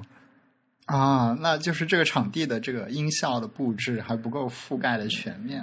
嗯嗯嗯，他们那个展也是非常有意思。呃，我们可以会会把那个链接哈贴在我们的 show notes 上面。嗯呃，因为部长嘛，然后他们还会有一些 很有意思的一些假设，嗯，比如说对呃神舟九号的一些重新设计啦，对，比如说呃中央电视台对人民币、对中国护照的重新设计啦，就这些尝试特别有意思啊。为什么会有神舟九号的重新设计？就是大家都来设计嘛，比如说，好吧，啊，呃，这这各种各样的尝试了，对，嗯，然后那个展区呢，就是他们都是用那个纸皮箱来围出来的，嗯嗯啊，呃，做的很有非常有设计感，那也是我们这些呃执行团队非常自己手工的做出来的，嗯嗯。那在演讲部分呢？呃，首先，呃，日本的设计师，嗯，魏岗先生呢，他的题名字叫“沉醉于汉字的形态美”，主要是给大家设，呃，展示了他自己设计的一些东西，然后呢，他的一些平面设计师的一个尝试。嗯嗯，魏岗先生，你熟悉吗？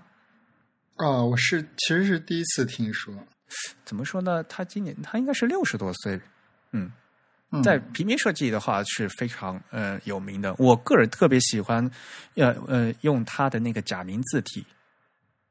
啊，他是做过一些字体的，是对他做过一一些字体，呃，他现在也马上要发布他的那款字体，叫声明，就是他因为他的名字叫生太郎嘛，嗯，所以叫声明，就声明，就是呃是一款特别粗的，就是标题字。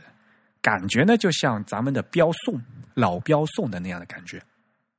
嗯，那是他自都是他自己做的，好像现在只做了三四千字，好像是。嗯，啊，嗯，那他之前呢，就是在做的那个假名的字体的，在当时的日本是非常有名的，像像什么小町啊、梁宽呐，呃，他做了五六套，嗯，而且呢，每套呢都有非常丰富的呃字体家族的展开。哦，它是同样一个骨骼嘛，它有一一个骨骼，先用所谓的明朝体和哥特体，就是所谓的宋体、黑体，嗯。嗯，一个骨骼作为两两类，然后每类又有五六个字种，所以它的一款字的话，都是也都是有十几款的，其实，嗯，那大家听的名字，比如说是小听，然后我最喜欢用的是那个 Yukinari，Yukinari 叫什么？行程嘛。有听到啊？对，是一个人的名字是？对，是啊，其实是藤原行成，嗯，对，当年的一个书法家，其实也是平安时代的吧？对，平安时代，嗯，嗯，藤原の雪那里，嗯嗯，他去复刻的这当时那个字嘛，嗯嗯，呃，因为他是那时候这做这一整套都是那个假名字体嘛，那假名字体，然后我用那个假名字体，然后再自己再自己去找那个汉字的字体再来搭配嘛。啊，哎，这样能搭得上吗？可以的，嗯，因为我们中文就是汉字嘛，所以呢，可能对这个感觉是不一样的。在日文里面，有三分之二，大多数都是那个假名嘛，所以啊，通过换假名的话，就它整个日文版面就会变得特，这个表情啊会变得特别厉害。嗯嗯嗯，所以呢，在日本经常会就是会有这种呃复合字体的搭配，像。我们所说的复合字体，在中文的话，可能大家都经常都是用于中西搭配嘛。嗯嗯，但是在日文呢，很多设计师首先它是要有假名和汉字的搭配。嗯嗯，首先 日文它本来就是一个混合嘛。是的，嗯，所以它会有一个调和体的概念。对对对，嗯嗯，然后。魏感生他的出，嗯，先生除了这些作品外，还有一些平面设计的作品，还有一些长呃实验性的，比如说把那个所有的字都拉直，只有四十五度角和直线的字，然后他还有一些做的一些平面设计，一些包装，然后还有一些 VI 的一些设计，嗯嗯，他是因为他一直都是在爱知县的枫桥。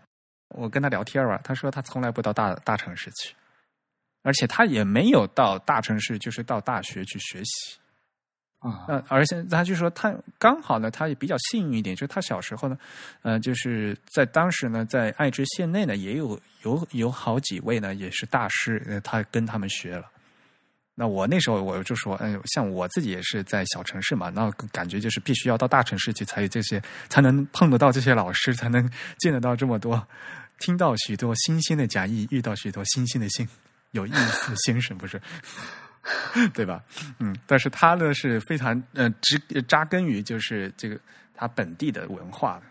嗯，可能跟当时那个时代一些匠人还分散在各个当地有关。嗯，像现在的话，可能相对来说比较好一些的设计师都会聚拢到比较大的城市里面。嗯，所以在这从这点角度上，扎根本土文化也是一个非常好的事情嘛。啊，对，其实我们在现在这个时代，反而更会怎么说呢？提倡或者说很多设计师都会推崇说，重新回到一些本土文化中去寻找一些新的东西出来。嗯嗯。所以未感先生也是一个非常有意思的人。呃，他的个人网站我也会贴到我们这次的 show notes 里面去，大家有兴趣可以去看一下他那些作品。嗯嗯。那厉志谦呢？呃，老厉他就是在这次讲的就是行进中的历史，就是上海活字计划。啊，然后他居然还把咱们咱们的节目也在 他的演讲里面穿插了进去。好吧，强行广告，硬广，特别硬的一句 硬广。据说你也在现场强行广告了一下，好吧？那时候是啊，对谈。后来对谈的话，对谈是我和金田先生对谈嘛。然后我我一上去，我说。大家好，虽然您现在听的不是全球首家用华语制作的字体外主题歌给我，但是我还是文川西番东一局 Eric，然后大家就大家就爆掉了啊！说明现场听众还挺多的啊，因为大其实都是自己人，对前排坐的都是都是自己的，嗯嗯，呃，然后。呃，裘莹老师他的题目是中文正文字体设计探讨，然后呢，呃，就讲了一些他自己呃的一些字体设计的一些理念嘛。那朱志伟老师呢，他的题目是字体功能与汉字文化，他还在演讲里面透露他现在在做的玄宋这款字的一些样章。啊啊，我是第一次知道他新作品的名字，玄是哪个玄？玄玄妙的玄。啊，那因为呃，这开只是刚刚开始开始做嘛，所以他只只给大家稍微看了一下，嗯，后面呢，他还给大家介绍了一些就是汉仪公司的一些 full type 那些技术啊什么的，嗯嗯嗯。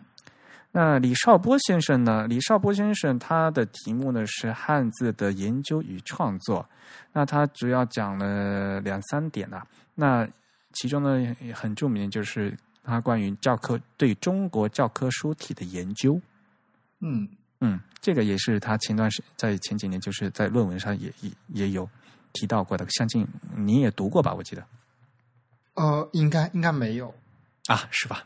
对，因为我其实挺少读中文论文，因为就是前几年方正就是有做一次那个教科书体的比赛嘛，对对对，中国教科书就没有后续太多的新闻出来。嗯嗯嗯，对，就不知道有没有什么合适的产品正在研发呢？还是说属于一个不了了之的状态？嗯嗯，我因为我不知道这个能不能在节目上说算了。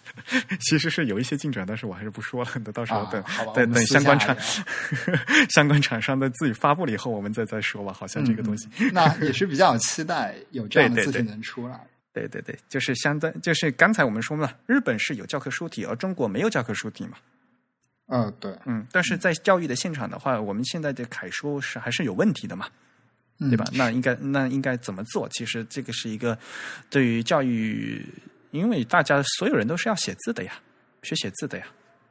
对对对，而且某种程度上，这样的项目也只有大的字体厂商才能推动起来。嗯，那对于这尤其是低幼年。的小朋友，对吧？他们有他们的心理教育心理学方面，对吧？他们对这个字的一些认知方面的有一些有它的特点嘛，对吧？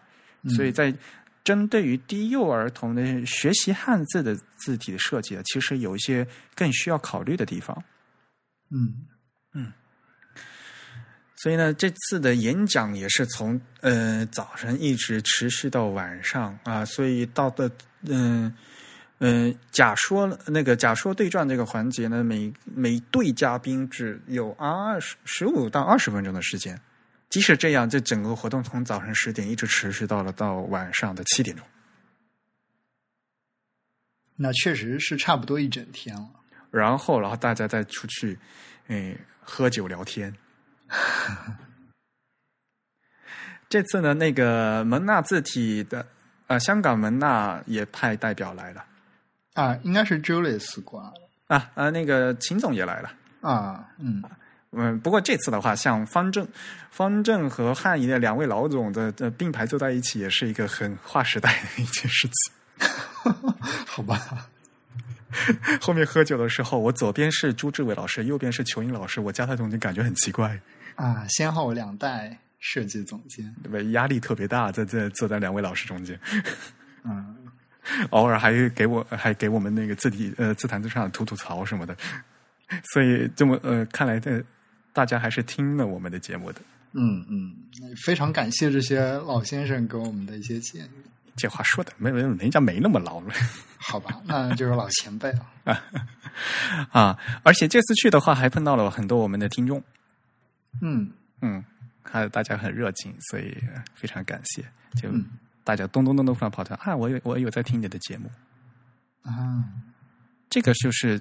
大概嘛，因为那天其实挺匆忙的，因为前一天晚啊，对了，前一天晚上我等到十一点钟才到广州啊，因为那天的天气情况的问题是吧？哎呀，不是我人品不好，我的飞机晚点了三个小时，老爷的飞机晚点了三个半小时，好吧，我等在登机口等啊等，结果等来的饭盒。飞机不飞机不飞了，然后所以所以我上一期的播客我就几乎三分之二都就是在 等飞机然后剪出来的，好吧，嗯，然后像到嗯到那边去有很多我们的听众啊，还有听众跑过来送了我呃送了我一套这个广州 Apple 直营店的明信片，哦，哎，还有这样的东西。啊，对呀，那个呃，Kinto Stone 啊，他送我了一套这个明信片，对，再次非常感谢。嗯，他怎么知道我是果粉的？你都不是果粉，就没人是果粉。好吧，嗯。呃，然后呢？那天的话，就是因为比较时间比较赶嘛，有很多遇到了好多好多，就是平时就是见不到的心目中的一些设计大师。但是呢，由于没有时间，嗯，很多的就没有办法深谈。嗯嗯，希望下次有机会呢，能够参加。其实这样的活动的话，在国内还是太少，大家应该有机会呢，多多聚一聚。我觉得，嗯。你去的是上次是是在深圳是吧？第二届啊，对，在深圳市的图书馆是当时还是比较新建的一个深圳市的中心的图书馆。嗯，不过当时我只去了下午的几场讲座吧。嗯，他们好像有后续的活动，我就没有再关注。嗯，当时也是朱志伟先生，然后陈荣老师，还有林木工先生、柯时坚先生，然后还有也是后面有一个。当时还不是对谈，当时应该是嗯乱谈的那种形式，就很多嘉宾同时在台上，然后轮番的在 没吵起来吧？哎，当时现场的就是情况还挺挺激烈的，就是有一些波澜吧，就是可能有几位嘉宾的观点会非常的强烈，然后另外有就是你会看到台上嘉宾的各种不一样的性格就展露无遗。嗯，对，当时还挺欢乐的这个场面。因为你想啊，要不是做活动的话，这么多嘉宾也不会聚到一起嘛。啊，对对对，平时可能都是只是一些在网上有有知道，但是没有见过真人的朋友。嗯嗯嗯，大家可以出来面基是吧？啊，对，挺好的呀。嗯，我们也希望像类似这样的的呃字体活动呢，不一定越来越多，但是呢，我们就要少而精啊，像。这个活动的话是是两年一次嘛，刚刚结束，大家现在又开始对下一期、下一季都已经有非常多的期待了。嗯嗯，这次也是因为时机特别好嘛，我们方正和汉仪两家的设计大赛呢就同时出来的，所以呢现场呢也都一起的展示，那大家都能看到我们就是最新的这些呃获奖作品的一些水平。嗯。嗯，那更多参加的呢，是我们一些年轻的学生朋友嘛。我相信呢，就很多东西的话，对于他们来讲的话，可能有一些是呃第一次听，嗯。那像这次我们这个策展主要策展人宝斌先生，他在最后的晚宴的时候向金田先生表示感谢嘛。他说：“就金田先生很多的那些讲的那些东西啊，可能会改变很多学生今后一辈子的设计的理念。”嗯，我觉得其实像像这一点的话，其实就是非常好的一个机会嘛。对于可能那些学生对他们来讲是一个很一个很新鲜的一个刺激嘛。嗯，好吧，那下次的话就应该你去了啊。是吗？已经内定了，不要这样。好吧，那广州的事情就说到这里。嗯。啊，我好久没有写稿子了，终于给 TIB 嗯写了稿子，然后写成了有史以来最长的稿，是有史以来最长的，至少对于我来讲是最长的。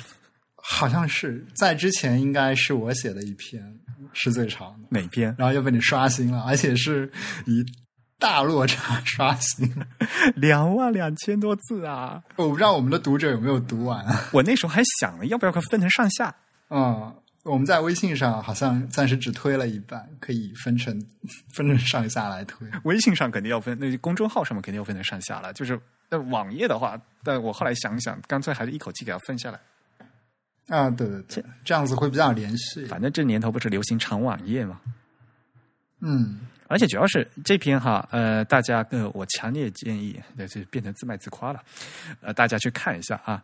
嗯，我在 Type is Beautiful 最新的呃提出呃写的一篇稿子，题目叫做《中日字体设计液化与鸟海修对谈》。嗯，其实也就是今年呃三月份，呃，鸟海修先生来访问。北京的时候，我在他繁忙的日程里面拖了他，呃，一起来来聊天，聊了两个多小时。而且我必须跟大家解释，是本来我是想把那这个聊天是有全程录音的，我本来是想把录音录起来以后，当成咱们的这个自弹自唱的特殊呃特别节目播出去的。但是因为录音的质量非常不好啊。所以应该开个会员送给会员，你不要黑人家嘛！质量不好的东西怎么能送给会员？是吧？好吧，不是故意的。哎，大家其实啊也要原谅呢，因为说实话，我们我们是做设计出身的，但是我们不是做那个采访出身的，就很多，尤其是采访这个嘉宾嘛，在。像我采访梁海修，就是在那个酒店的房间里面进行的嘛。然后像上次采访 Grace 嘛，就是在一个他们办公室的那个会议室里面嘛。所以还有更多的嘉宾，我们是有时候是远程录音的。就各个嘉宾他们的那个那个环境和录音状况，有时候是没有办法控制的。嗯嗯，像梁海修先生这那那天就是我们俩喝多了，其实。喝多了嘛，然后我我就把话筒放桌上嘛，那那他躺在沙发上越就很就很舒服嘛，他很舒服在说，但是就离这话筒特别特别远，这个导致于这个音声音特别小。嗯，而且呢，就是因为我跟鸟海两个人的话，我我们两个就一直都在说日语嘛。本来说如果我我把这个播出来，就变成我自己要自己一个人用中文从头到尾说两个小时，我要疯掉了。啊，这确实是一个问题啊。嗯，嗯，你又不过来给我配合配音一下，我还吹替是吗？对，当当声优啦。我的天呐！所以呢，后来我就觉得啊，这个事情不能这样，呃，就没有办法放到那咱们节目里面来了。那我说，那好吧，那我就给他写下来。结果两个小时的东西，其实还有很多跑题的东西，我都已经剪掉了。那我就一边听着那个日日文的录音，然后一边写成这个中文，那个写出来，就结果就变成这个两万两千字的东西。对，确实，其实涉及到了，而且涉及到了话题领域非常的广泛了。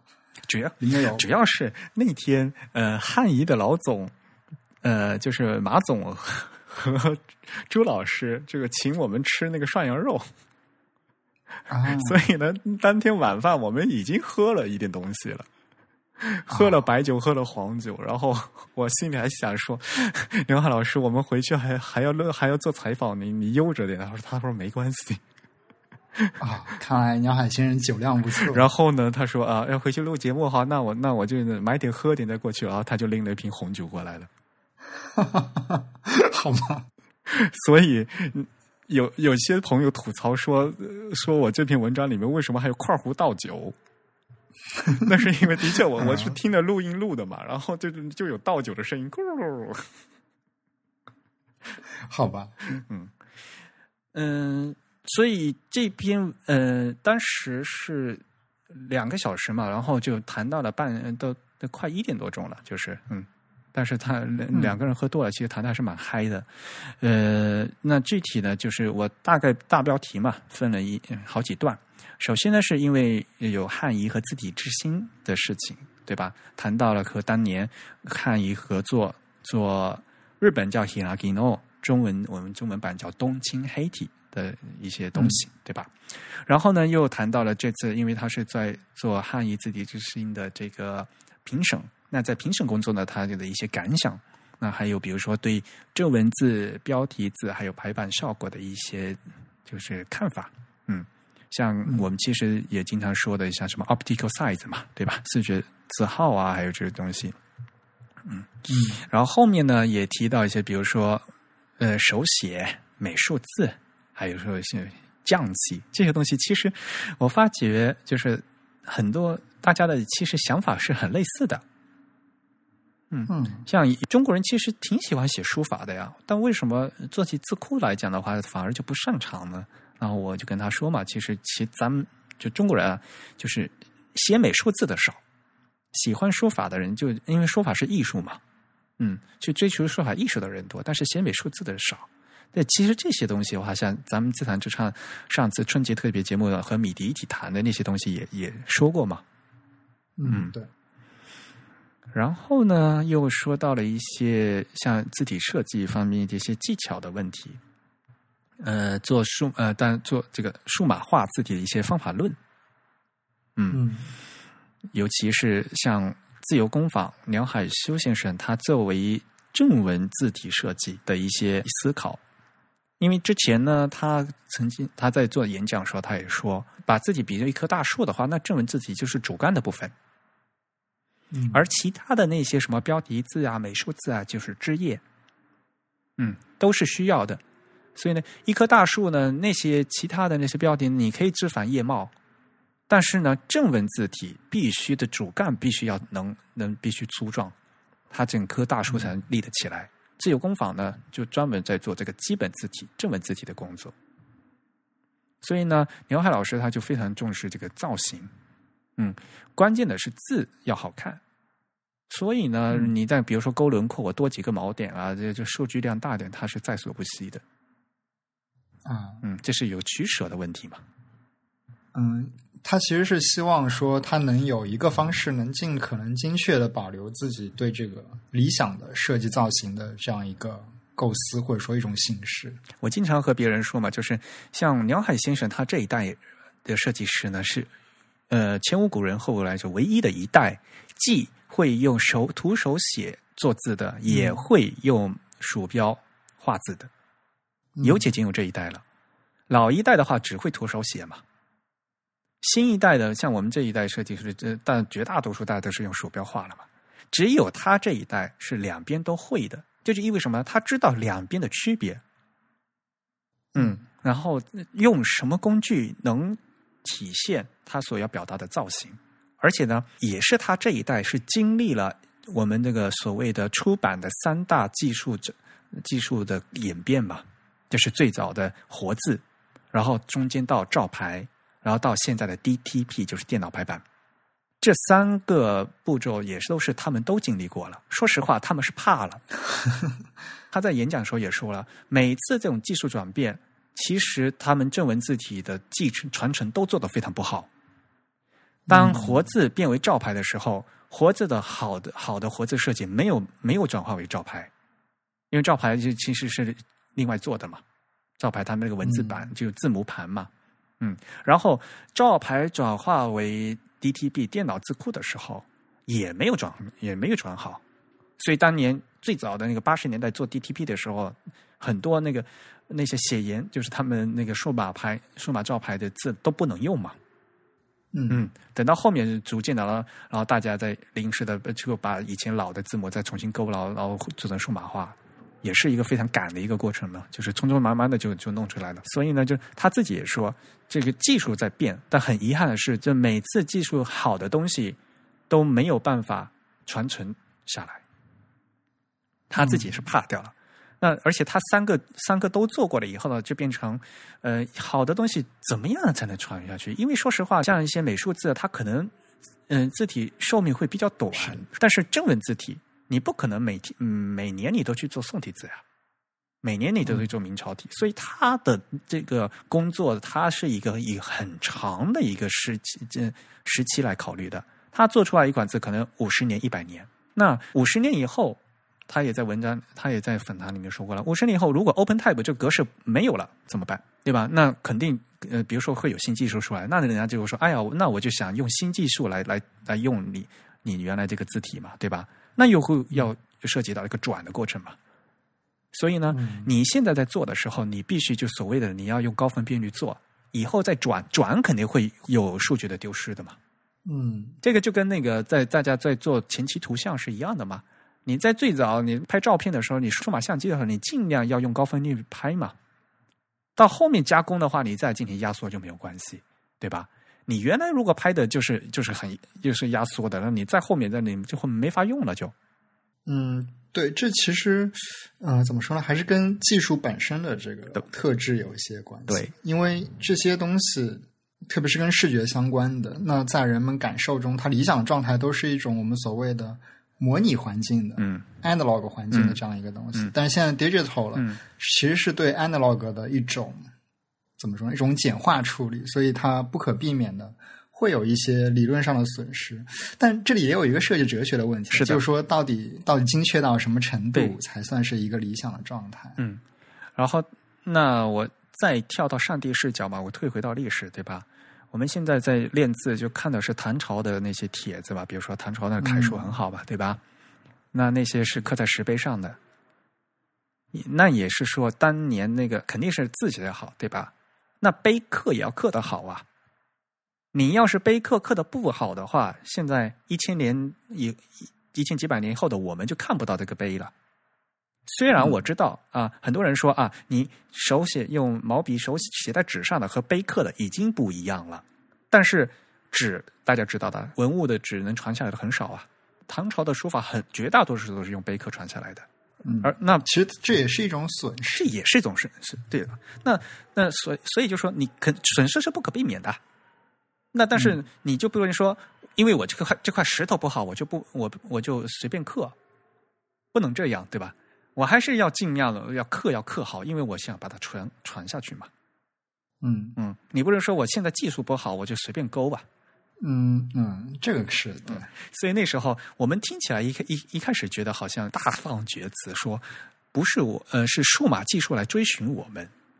刘海经常说这样的话，因为我们大家都会问嘛，你那时候做 Hiragino 的时候有没有考虑到为屏幕优化嘛？其实他们那时候做的没有。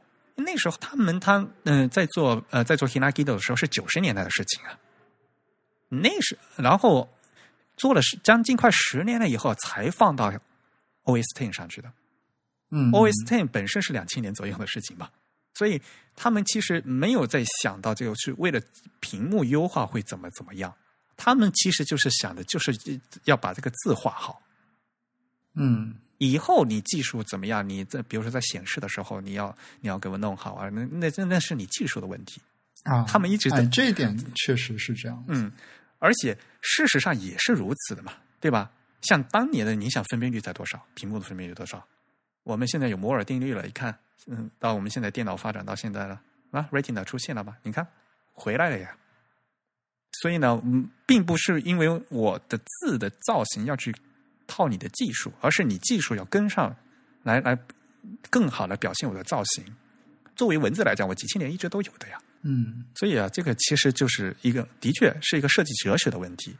但是呢，这个这种设计哲学，它所站的一个立场是一个更长远的、一个更长期的来看问题的。嗯，是，嗯，这是这是跟他谈聊天以后印象非常深刻的一点。因为我们现在就是说实话，大家还是很浮躁的，设计行业很浮躁，对吧？然后 Web 出来的话，就更更快了嘛，所有事情都变化的特别快嘛。那相对来讲呢，做字这个行业本身就是一个清水衙门。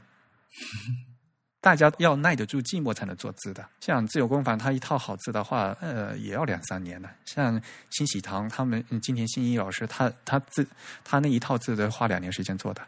好的东西的确是质量和时间总是要成反比的。嗯，他们心很清楚自己要做什么东西，然后他们也知道，因为要做这个东西非常花时间。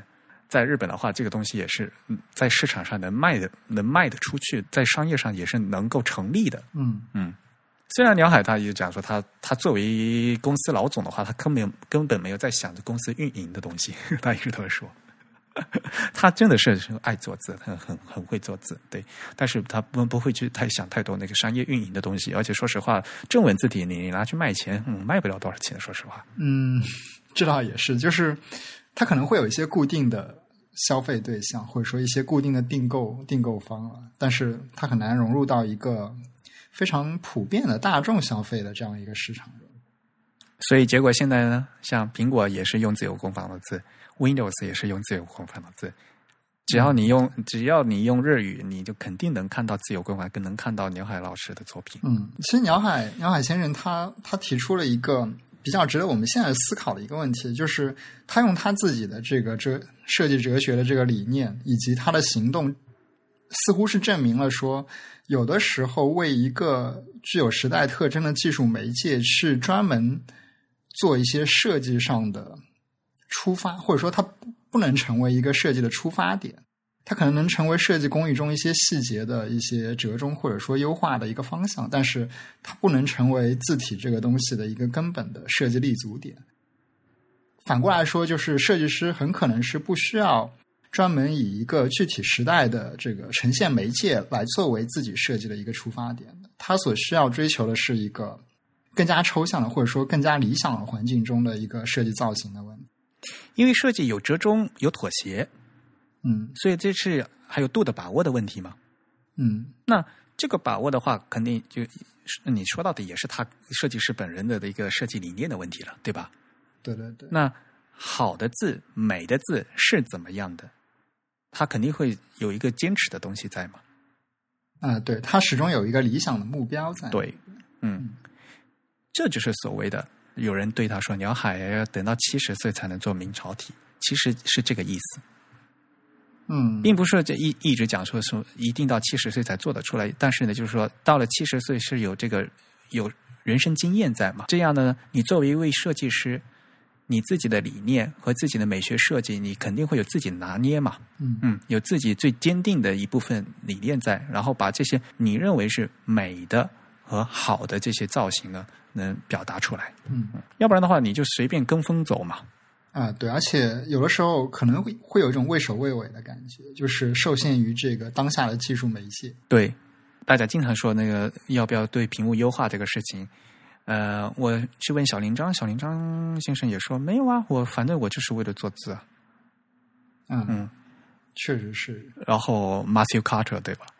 他的他在 TED 上说的那些话也是被被技术折腾来折腾去。对 对。是吧？今天我好不容易为了你节省节省你几个 bytes，我我把这个字改掉了，然后后面工程师说啊，那个问题我解决了。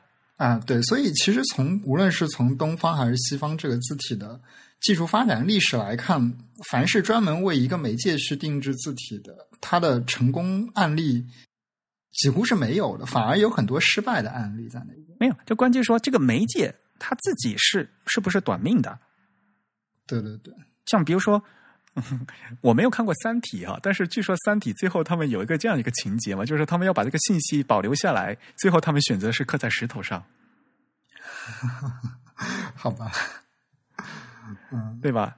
所以呢，就是说，让如果你选择的是是石头，然后石头能保存一千年，对吧？那你就要相应的你的放在上面，你要有这样的质量的放一千年，要不然它就没有价值了嘛。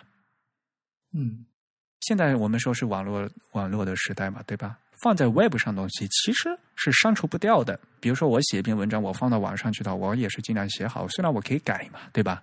但是 说实话，你要是搜的话，还是搜得出来的。嗯，对，嗯，所以呢，你你要在你的媒介上要做一些留下什么东西的话，你要你要给他做相应的东西，相应的技术，然后去相应做。比如说你做，当然我们也有快销文化吧，对吧？也有快销产品。那因为这个产品它本身是快销的，那比如说它是一年，它是三年，就这样的，那那就这样做了就算了。嗯嗯，但是呢，像正文字体。呃日本人说明朝体、哥特体，我们说的宋体、黑体，不可能每年翻修去做的呀，对吧？你做完以后，而且大家就肯定要用很长时间的。嗯嗯，所以这这些东西的话，可能呢就不能以快销的方式去做，而是要花心思去打磨。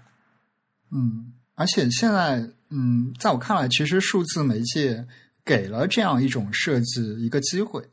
因为，嗯，从传统来说，任何一个设计，因为它是一个具象化的东西嘛，它总要一个媒介来记录它。那么，任何物质性的媒介，嗯，它总是要面临一些物理上的损耗的。但是，一旦数字化了之后，其实我们有了一种数学的形式来对它进行记录。那这个东西的损耗性，理论上来说，它是不会被损耗掉的，因为它其实是用了一些数学的形式化的方式把它记录下来。那么最终就看你能不能在今后的一些呈现媒介上，将这个东西还原的更接近一个理想的状态。像字体化就不能单纯把原来老的招牌的东西就直接数字化，对吧？你要在新的媒体上，在新的媒介上，以新的方法要去思考问题。对，而且也没有这个必要，因为我们其实获得了更多的自由，来做一个更为理想的一个造型。而且退一万步来讲，我们的我们所做的是文字，对吧？文字这个东西。我们一两一两千年以来，其实没有发生很大的变化的。汉字其实字还是这个样子的呀，对吧？嗯嗯，并不是，并不是说你因为你你这个数码化了以后，我我显示成这样子，大家大家都可以接受，不是这样子的。变成屏幕后，这个字很难看，大家觉得还是很难看的呀。嗯，对谈到后面后半节就谈到他的那个字体渲染的那些事情吧。啊，因为那个游民朝体好像在 Windows 上的渲染效果并不是很好，是吧？因为像微软的话是他的客户嘛，所以他不好意思直接 说人家，所以他说的很委婉。你去看文章呢，他就讲嘛，就说如果你们有什么意见啊，但是因为最后是要要看呃最终客户嘛，对吧？你这个东西显示的不好，这作为最终客户，你肯定要反应过来的。你有这么多反应的话，然后我再去跟我的客户说呀。的确是，的确是太难看了，真的。我已经好久不用 Windows 了，所以 没有这个感觉。Windows 像中文版的话，比如说一开始“正在启动”四个字根本就不齐嘛。啊，这是那个微软雅黑，对吧？问题对，你一个 Windows 出来，然后对，但你开机一开机就看到最最先看到就是“正在启动”四个字。这四个字，它的重心没有没有对，这不是 这也很这不是重心的问题，这是他 hinting 的问题。对，就是他 hinting 的结果。我不知道在那个屏幕阶段有没有 hinting 啊，但是它的结果就导致了这个重心完全是不对。根据 Windows 的渲染政策嘛，他就想对齐那个像素嘛。他那如果在在这中间的话，它不是往上挪就往下挪嘛，就变成那个字高高低低的。对，这个确实有点奇葩。那所以嘛，就是那经常讲，就是说，Mac 和 Windows 它的字体渲染政策最大的不一样，就是他们因为这个政策不一样，对吧？嗯，Mac 是牺牲了这个字体显示的清晰度，所以它看起来会毛毛的，就看起来很模糊。但是呢，它不会去改字体的设计，它尽量去还原这个字体设计。虽然，但有时候因为它因为屏幕分辨率的需要和在它在商格化时候的需要，它它肯定要要做一些处理渲染的处理。但是呢，它还是优先字体造型而牺牲了清晰度。那微软是反过来的，微软它为了它是要把清晰度摆在前面，而去牺牲字体的造型。嗯，那。这个方针对字体这个设计师就疯掉了呀！我做的字，然后你就把我的字形造型全部改掉了呀，就变成嗯，对吧？你屏幕是清晰了，但这清晰写出来的字儿全是变形的呀。确确实是有这个问题，对，特别是对于像汉字这样笔画比较复杂的字体，因为你英文你西文的话就那二十几个字母嘛，你做 hinting 还可能会好一点，对吧？而且大家知道做渲染提示 hinting 啊，hinting 是渲染提示，渲染提示的话，理论上呢，它要在各个字号都要做的吧？呃，对，它在不少字号上都就常见的一些它不能只做一次，对，就常见的一些字号它都得做的呀。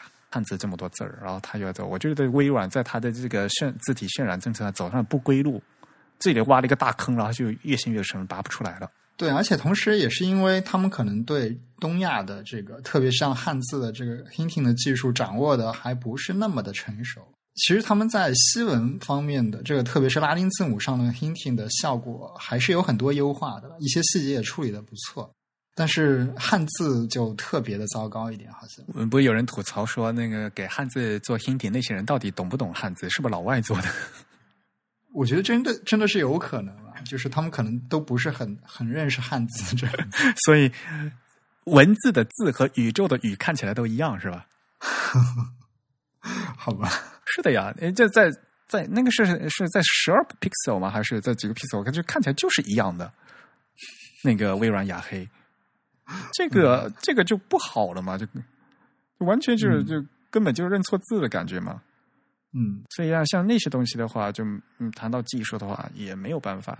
那刘海先生他就就说，就就像这些事情，就是没有办法，对他来讲真的是没有办法。就嫁出去的女儿，嗯，而且他也说了嘛，像同样的游民潮，现在呢，在日文 Windows 里面也有，在 Mac 里面也有，可是格式是不一样的。Windows 他们用的是那个 TrueType 的曲线，啊，然后 Mac 他们用的是那个嗯 PS 的曲线。嗯嗯，首先，如果懂字体工程的技术的人朋友就知道嘛，首先那个曲线不一样的话，就到时候描出来的东西就不一样嘛。理论上两方面都应该有可能是做做的好的，但是有可能因为中间一些技术流程的问题，会导致有一方特别的差。嗯，就通常我们看到了现实状况就是这样子。嗯，然后呃，首先它的字体文件就不一样嘛。然后在两个系统，它们各自的渲染又不一样嘛？对，其实渲染还是一个最关键的。嗯，所以在画面呈现上来讲，我 特别有意思，就是 他说他说他们那个自由工坊在改在改网站的时候嘛，然后改出来改在了拿他拿那个 Win 拿那个就 Surface，他看那 Surface 在那看，说哎呦这个字看的确，他自从自从用了 Web Font 以后，这个字体。Windows 的字体也很像 Mac 上，我说什么叫像？那本来就是一个团字啊，就是 就是因为渲染不一样的，跟跟对于他们来讲，就是完全是不一样的字了。啊，那应该是因为 Surface 的这个屏幕分辨率足够高啊。对啊，所以就是呃，本来他们用 w a v e f o n d 的意的意愿就是说，就是可以用同样的字体来展现嘛，对吧？嗯，理论上的效果就应该是，就是无论你的环境怎么样，相对来讲，大家呈现出来的字体是一样的嘛。嗯，但是还会有各个系统的渲染的问题在作怪嘛，所以最后呈现出来还看起来他只是说，嗯，看起来很像，根本还就就对于他来讲，他不承认这是同样一款字，他只是很像而已。好吧，嗯，还有一点就是像那个字体授权的问题嘛，在上期节目我们访问文鼎的 Grace 的时候也提到了嘛，在日本现在主要都是用那个字体的授权订阅订阅。对，嗯，就租赁，嗯，对，所以呢，像新字体的话，它就可以很快的就进行传播。啊，这确实是一个好处，就大家敢于去用新的字体。他说，以前在那个牛海老师说，以前在写人的时候，一本基款，一本一种这个基本的字体啊，普及大概要十年的时间啊。那这个周期确实有点长。要做嘛，做完以后发布嘛，发布然后到用嘛，然后大家开逐渐开始认识到有这个东西可以开始用了，来再上市嘛。大家想想，也的确是 Hirakino 他们是啊九十年代开始做的，那等到十年之后的两千年左右了，才开始用到 OS Ten 上去。嗯，所以啊，是呃，还是说跟他他们做这这些做正文字体，对于他们来讲，那个时间啊，根本就是时间点的考虑的那个时间段都不一样。我们可能做一个产品，我们要我们的时间表是以比如说以周为单位的，以月为单位的，他们是以年为单位来做的。嗯嗯，但是他们的工作性质决定了必须必须要这样做。嗯嗯。还有一些呢，就是他关于一些阅读体验啊，还有一些横排竖排的那些那些聊天，我觉得还是蛮有意思的。后来呢，我很关键的跟他谈了两个问题，一个是家族化的问题，一个是大中宫的问题。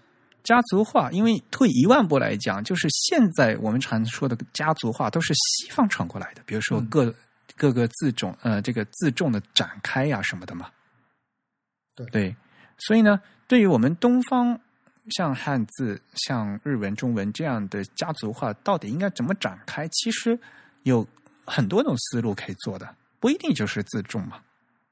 嗯，是的。嗯，然后到现在，事实上呢，大家也开始做了嘛。第一种方法就是只做自重，大家现在好像都开始做，而且现在软件很容易开始做了嘛。呃，内插值、外插值，一下咚一下就全部都做出来了。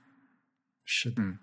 然后呢，像第二种呢，像铃木工先生他们那个 Type Project 那样，对吧？他们除了自重一个轴的话，他们还新加了其他的轴。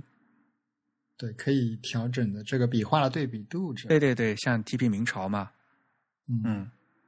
那但是那个也是单纯的就多加了一个轴，然后呢，那这个轴上那取不同的值的话，然后它就变成原来是一个轴，现在变两个轴，它就变一个矩阵了嘛。嗯嗯。然后第三。第三点，你说是新潮流也好，你说是老办法也好，就是我今我们现在刚提到的 optical size 视觉字号。如果你要对设计有更好的把控的话，其实 optical size 是一个更好的选择。像其实中文传统的中文也是这样的呀，你一个宋体有书宋，有标宋。小字号六号字的注解的那个宋体字的肯定的设计是和你正文的五号字的是不一样的嘛？那无非就是说以前呢，因为每一款字呃刻的话，它是用不它是不同的人刻的，它可能风格不能统一嘛。以后呢，我们还是希望，比如说如果风格都能统一起来，然后又有 optical size 这样的宋体字的话，其实对于中文来讲是更更受用的。嗯。所以呢，在家族展开的话，我其实我很多人都还是被西文牵着跑，牵着鼻子跑。而现在我们看西文，他们现在已经开始做好多做 optical size 的了。啊，对，optical size 其实是一个，在我看来，它的那个设计理念是一个比较比较传统的一派观。对，因为对最老的一派就是这么做的。对，对对对，因为它其实对应的是签字时代的每一个字号是一个固定的。实体的物理产品，对，对，所以它在那个时代就有机会，或者说在那个时代不得不这样做。你不能保证每一个字号的字都做非常的精确，是一模一样的一个等比放缩，那么还不如就在刻每一个字号的时候，都为每一个字号做一些优化。所以实际上，在签字时代，在我看来，造出来的所有的字都是 optical size。是的。对，那么到现在反而是这个计算机技术使得了这个精确缩放成为了一个便利的方式。那么 optical size 反而变成一个实现复杂度比较高的一个方式。以前在活字时代根本不可能去自由缩放的呀。对对。反过来讲，现在因为因为你数码环境里可以自由缩放了，然后才出了一些各种各样奇怪的东西。把那个很奇怪的东西，把一些很很很奇怪的排版嘛，对吧？嗯。你说实话，像咱们最早的送一送呃黑一黑二，对吧？嗯嗯，那以前呢，咱们就还只有那一个字母嘛，对吧？那也就只有那一一款老黑体嘛，对吧？那各个厂商都有，都都都去复刻了，对吧？比如说华为黑体呀，对吧？嗯，然后现在直接拿去用，把它弄成地铁的那个导视标志，这样好吗？嗯，人家人家刻的说是五号字呀。是给书籍这么用的呀？你你现在拿去像上海的地铁 那个站的名字，要要在要在五米之外看，对吧？这样好吗？所以很多人就说：“哎呀，那个那款黑体很难看。”其实不是黑体难看的问题，是你强行把人家 去用在一个他根本就没有考虑到要被用在的那个场合。嗯。你要是标题字的话，就是要按标题字的方法去做嘛，对吧？所以这是家族化的就各种各样的那个思路啊，大家应该再重新再呃放开一下视野。嗯，这是一点啊。另外一点就是，我花了很长时间在跟嗯梁海先生探讨的，就是这个 UD 和大中工的问题。日本说有 UD 嘛，Universal Design 嘛，然后呢就是大中工，把那个字做的越大越好哇，越大真的越好吗？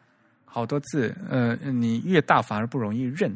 首先有一个层次的问题是易认性和易读性根本混淆，讲不清楚的问题。嗯，第二呢是。照搬西方的他们对易任性的一些做法，为什么日本人他们会做这大中宫的字？我觉得哈，有一部分人他们是的确是在研究这个易任性，但是还有一部分人他们是盲目追从西文，像西文当年不是像 f r u t i g 对吧？大家都认为这是一个易任性特别好的，在做的导在导做导师的时候，这是非常优秀的一款字嘛。那因为西文他们把那个 counter 就我们说的自怀或者自强放大嘛，这样的话字就好区别嘛。嗯，放大 counter 把自怀放大可以提高易认性，这是对于西文字母来说的。你把汉字拿去放大会有这样效果吗？这其实是一个生搬硬套的结果，我觉得。啊，对。另外，其实这里有一个普遍的误区吧，就是说。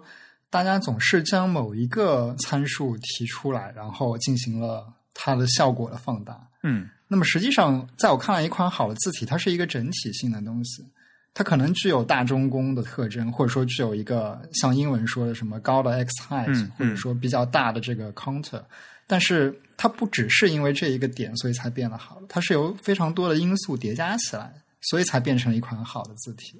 嗯。像我刚才说的啊，就是呃，在传统书法里面，好的一款，感觉大家觉得字好的是什么？中宫收紧，重心上移嘛，感觉这个字挺胸收腹，有精神嘛，这是传统的字嘛。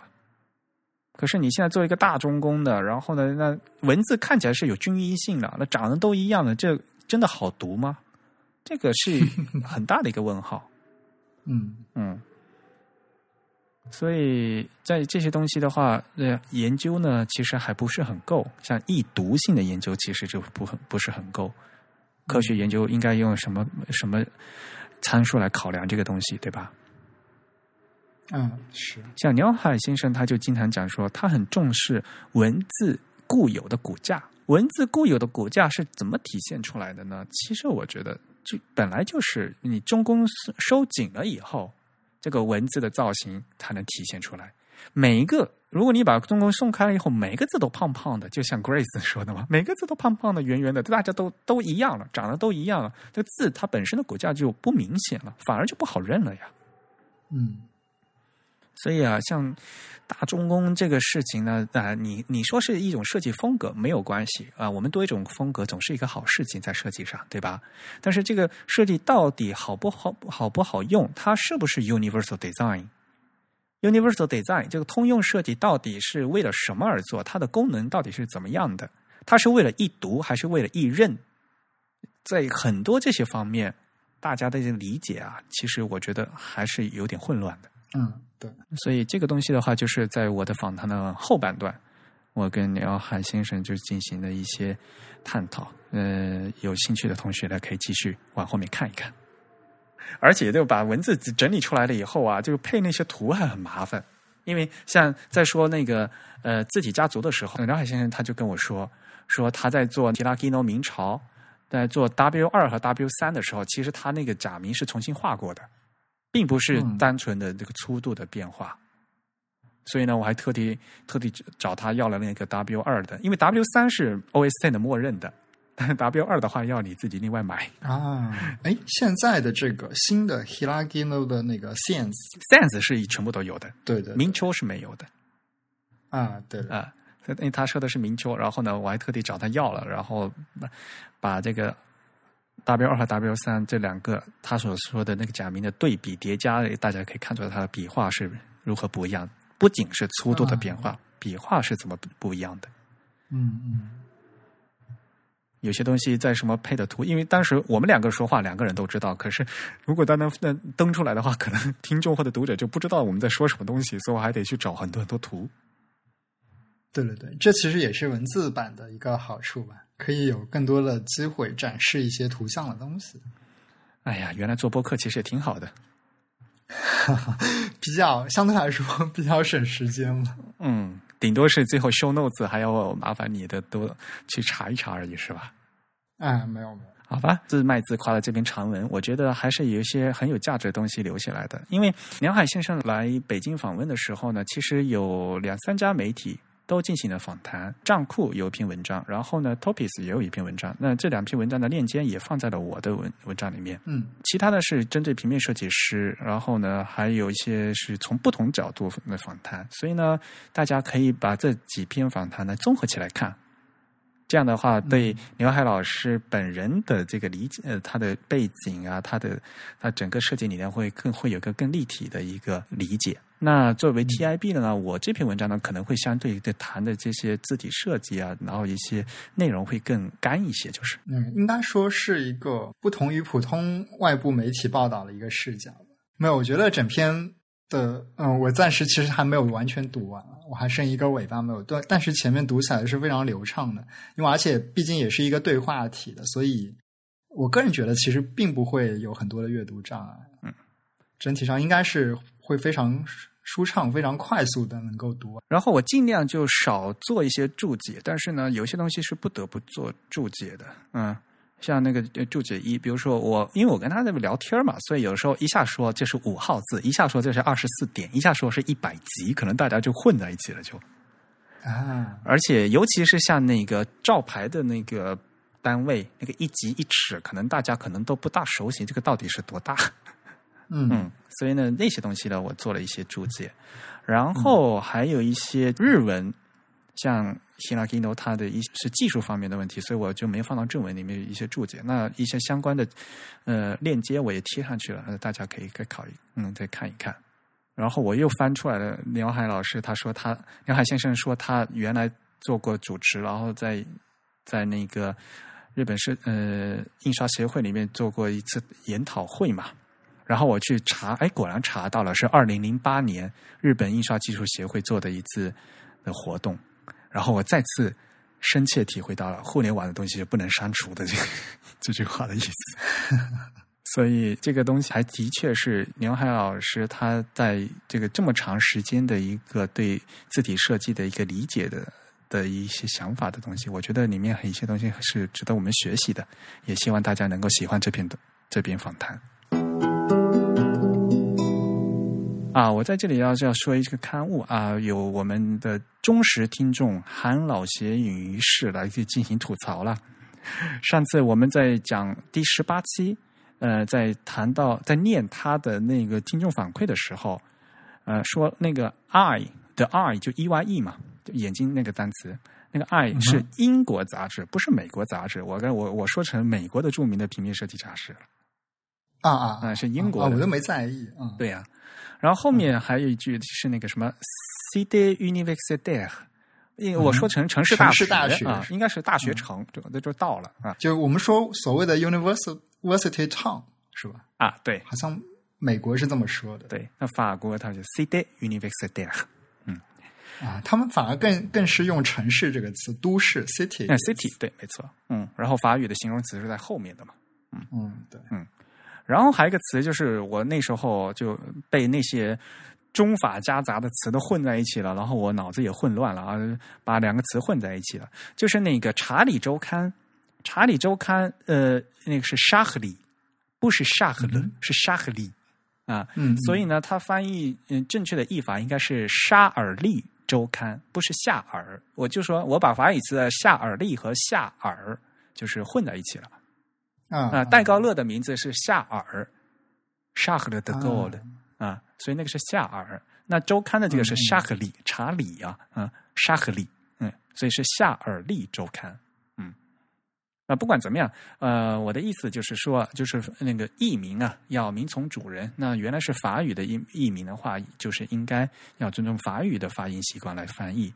而且呢，的确是那像新华社他们的那个译名的话，就是也是就专门是按照新法他们有一个一名的审定机构的，名从主人这个这个东西的话，一定要遵守的。好，那我们今天的节目就到这里。好。嗯，那也欢迎大家继续给我们写信反馈。我们的邮箱地址是 podcast at the type 点 com，p o d c a s t at t h e t y p e 点 c o m。那这个邮箱地址呢，同时也是我们的捐款地址，大家可以通过支付宝或者 PayPal 向这个邮箱地址账号来进给我们捐赠。同时呢，我们也会在微信公众号上放出每一期节目的这个更新通知。同时，他也可以在微信公众号上给我们捐赠，如果你喜欢的话也可以了。那么，大家在新浪微博或者在 Twitter 和 Facebook 上都可以找到我们。在新浪微博和 Twitter 上，我们的账号都是 The Type T H E T Y P E。在 Facebook 上搜索 Type is Beautiful 也可以找到我们。嗯，那谢谢大家收听这一期的节目。自弹自唱是隔周准时上线。本期节目没有嘉宾。是由 Eric 和真宇主持，由 Eric 在 OS Ten 上剪辑制作完成。我们下期节目再见。嗯，再见。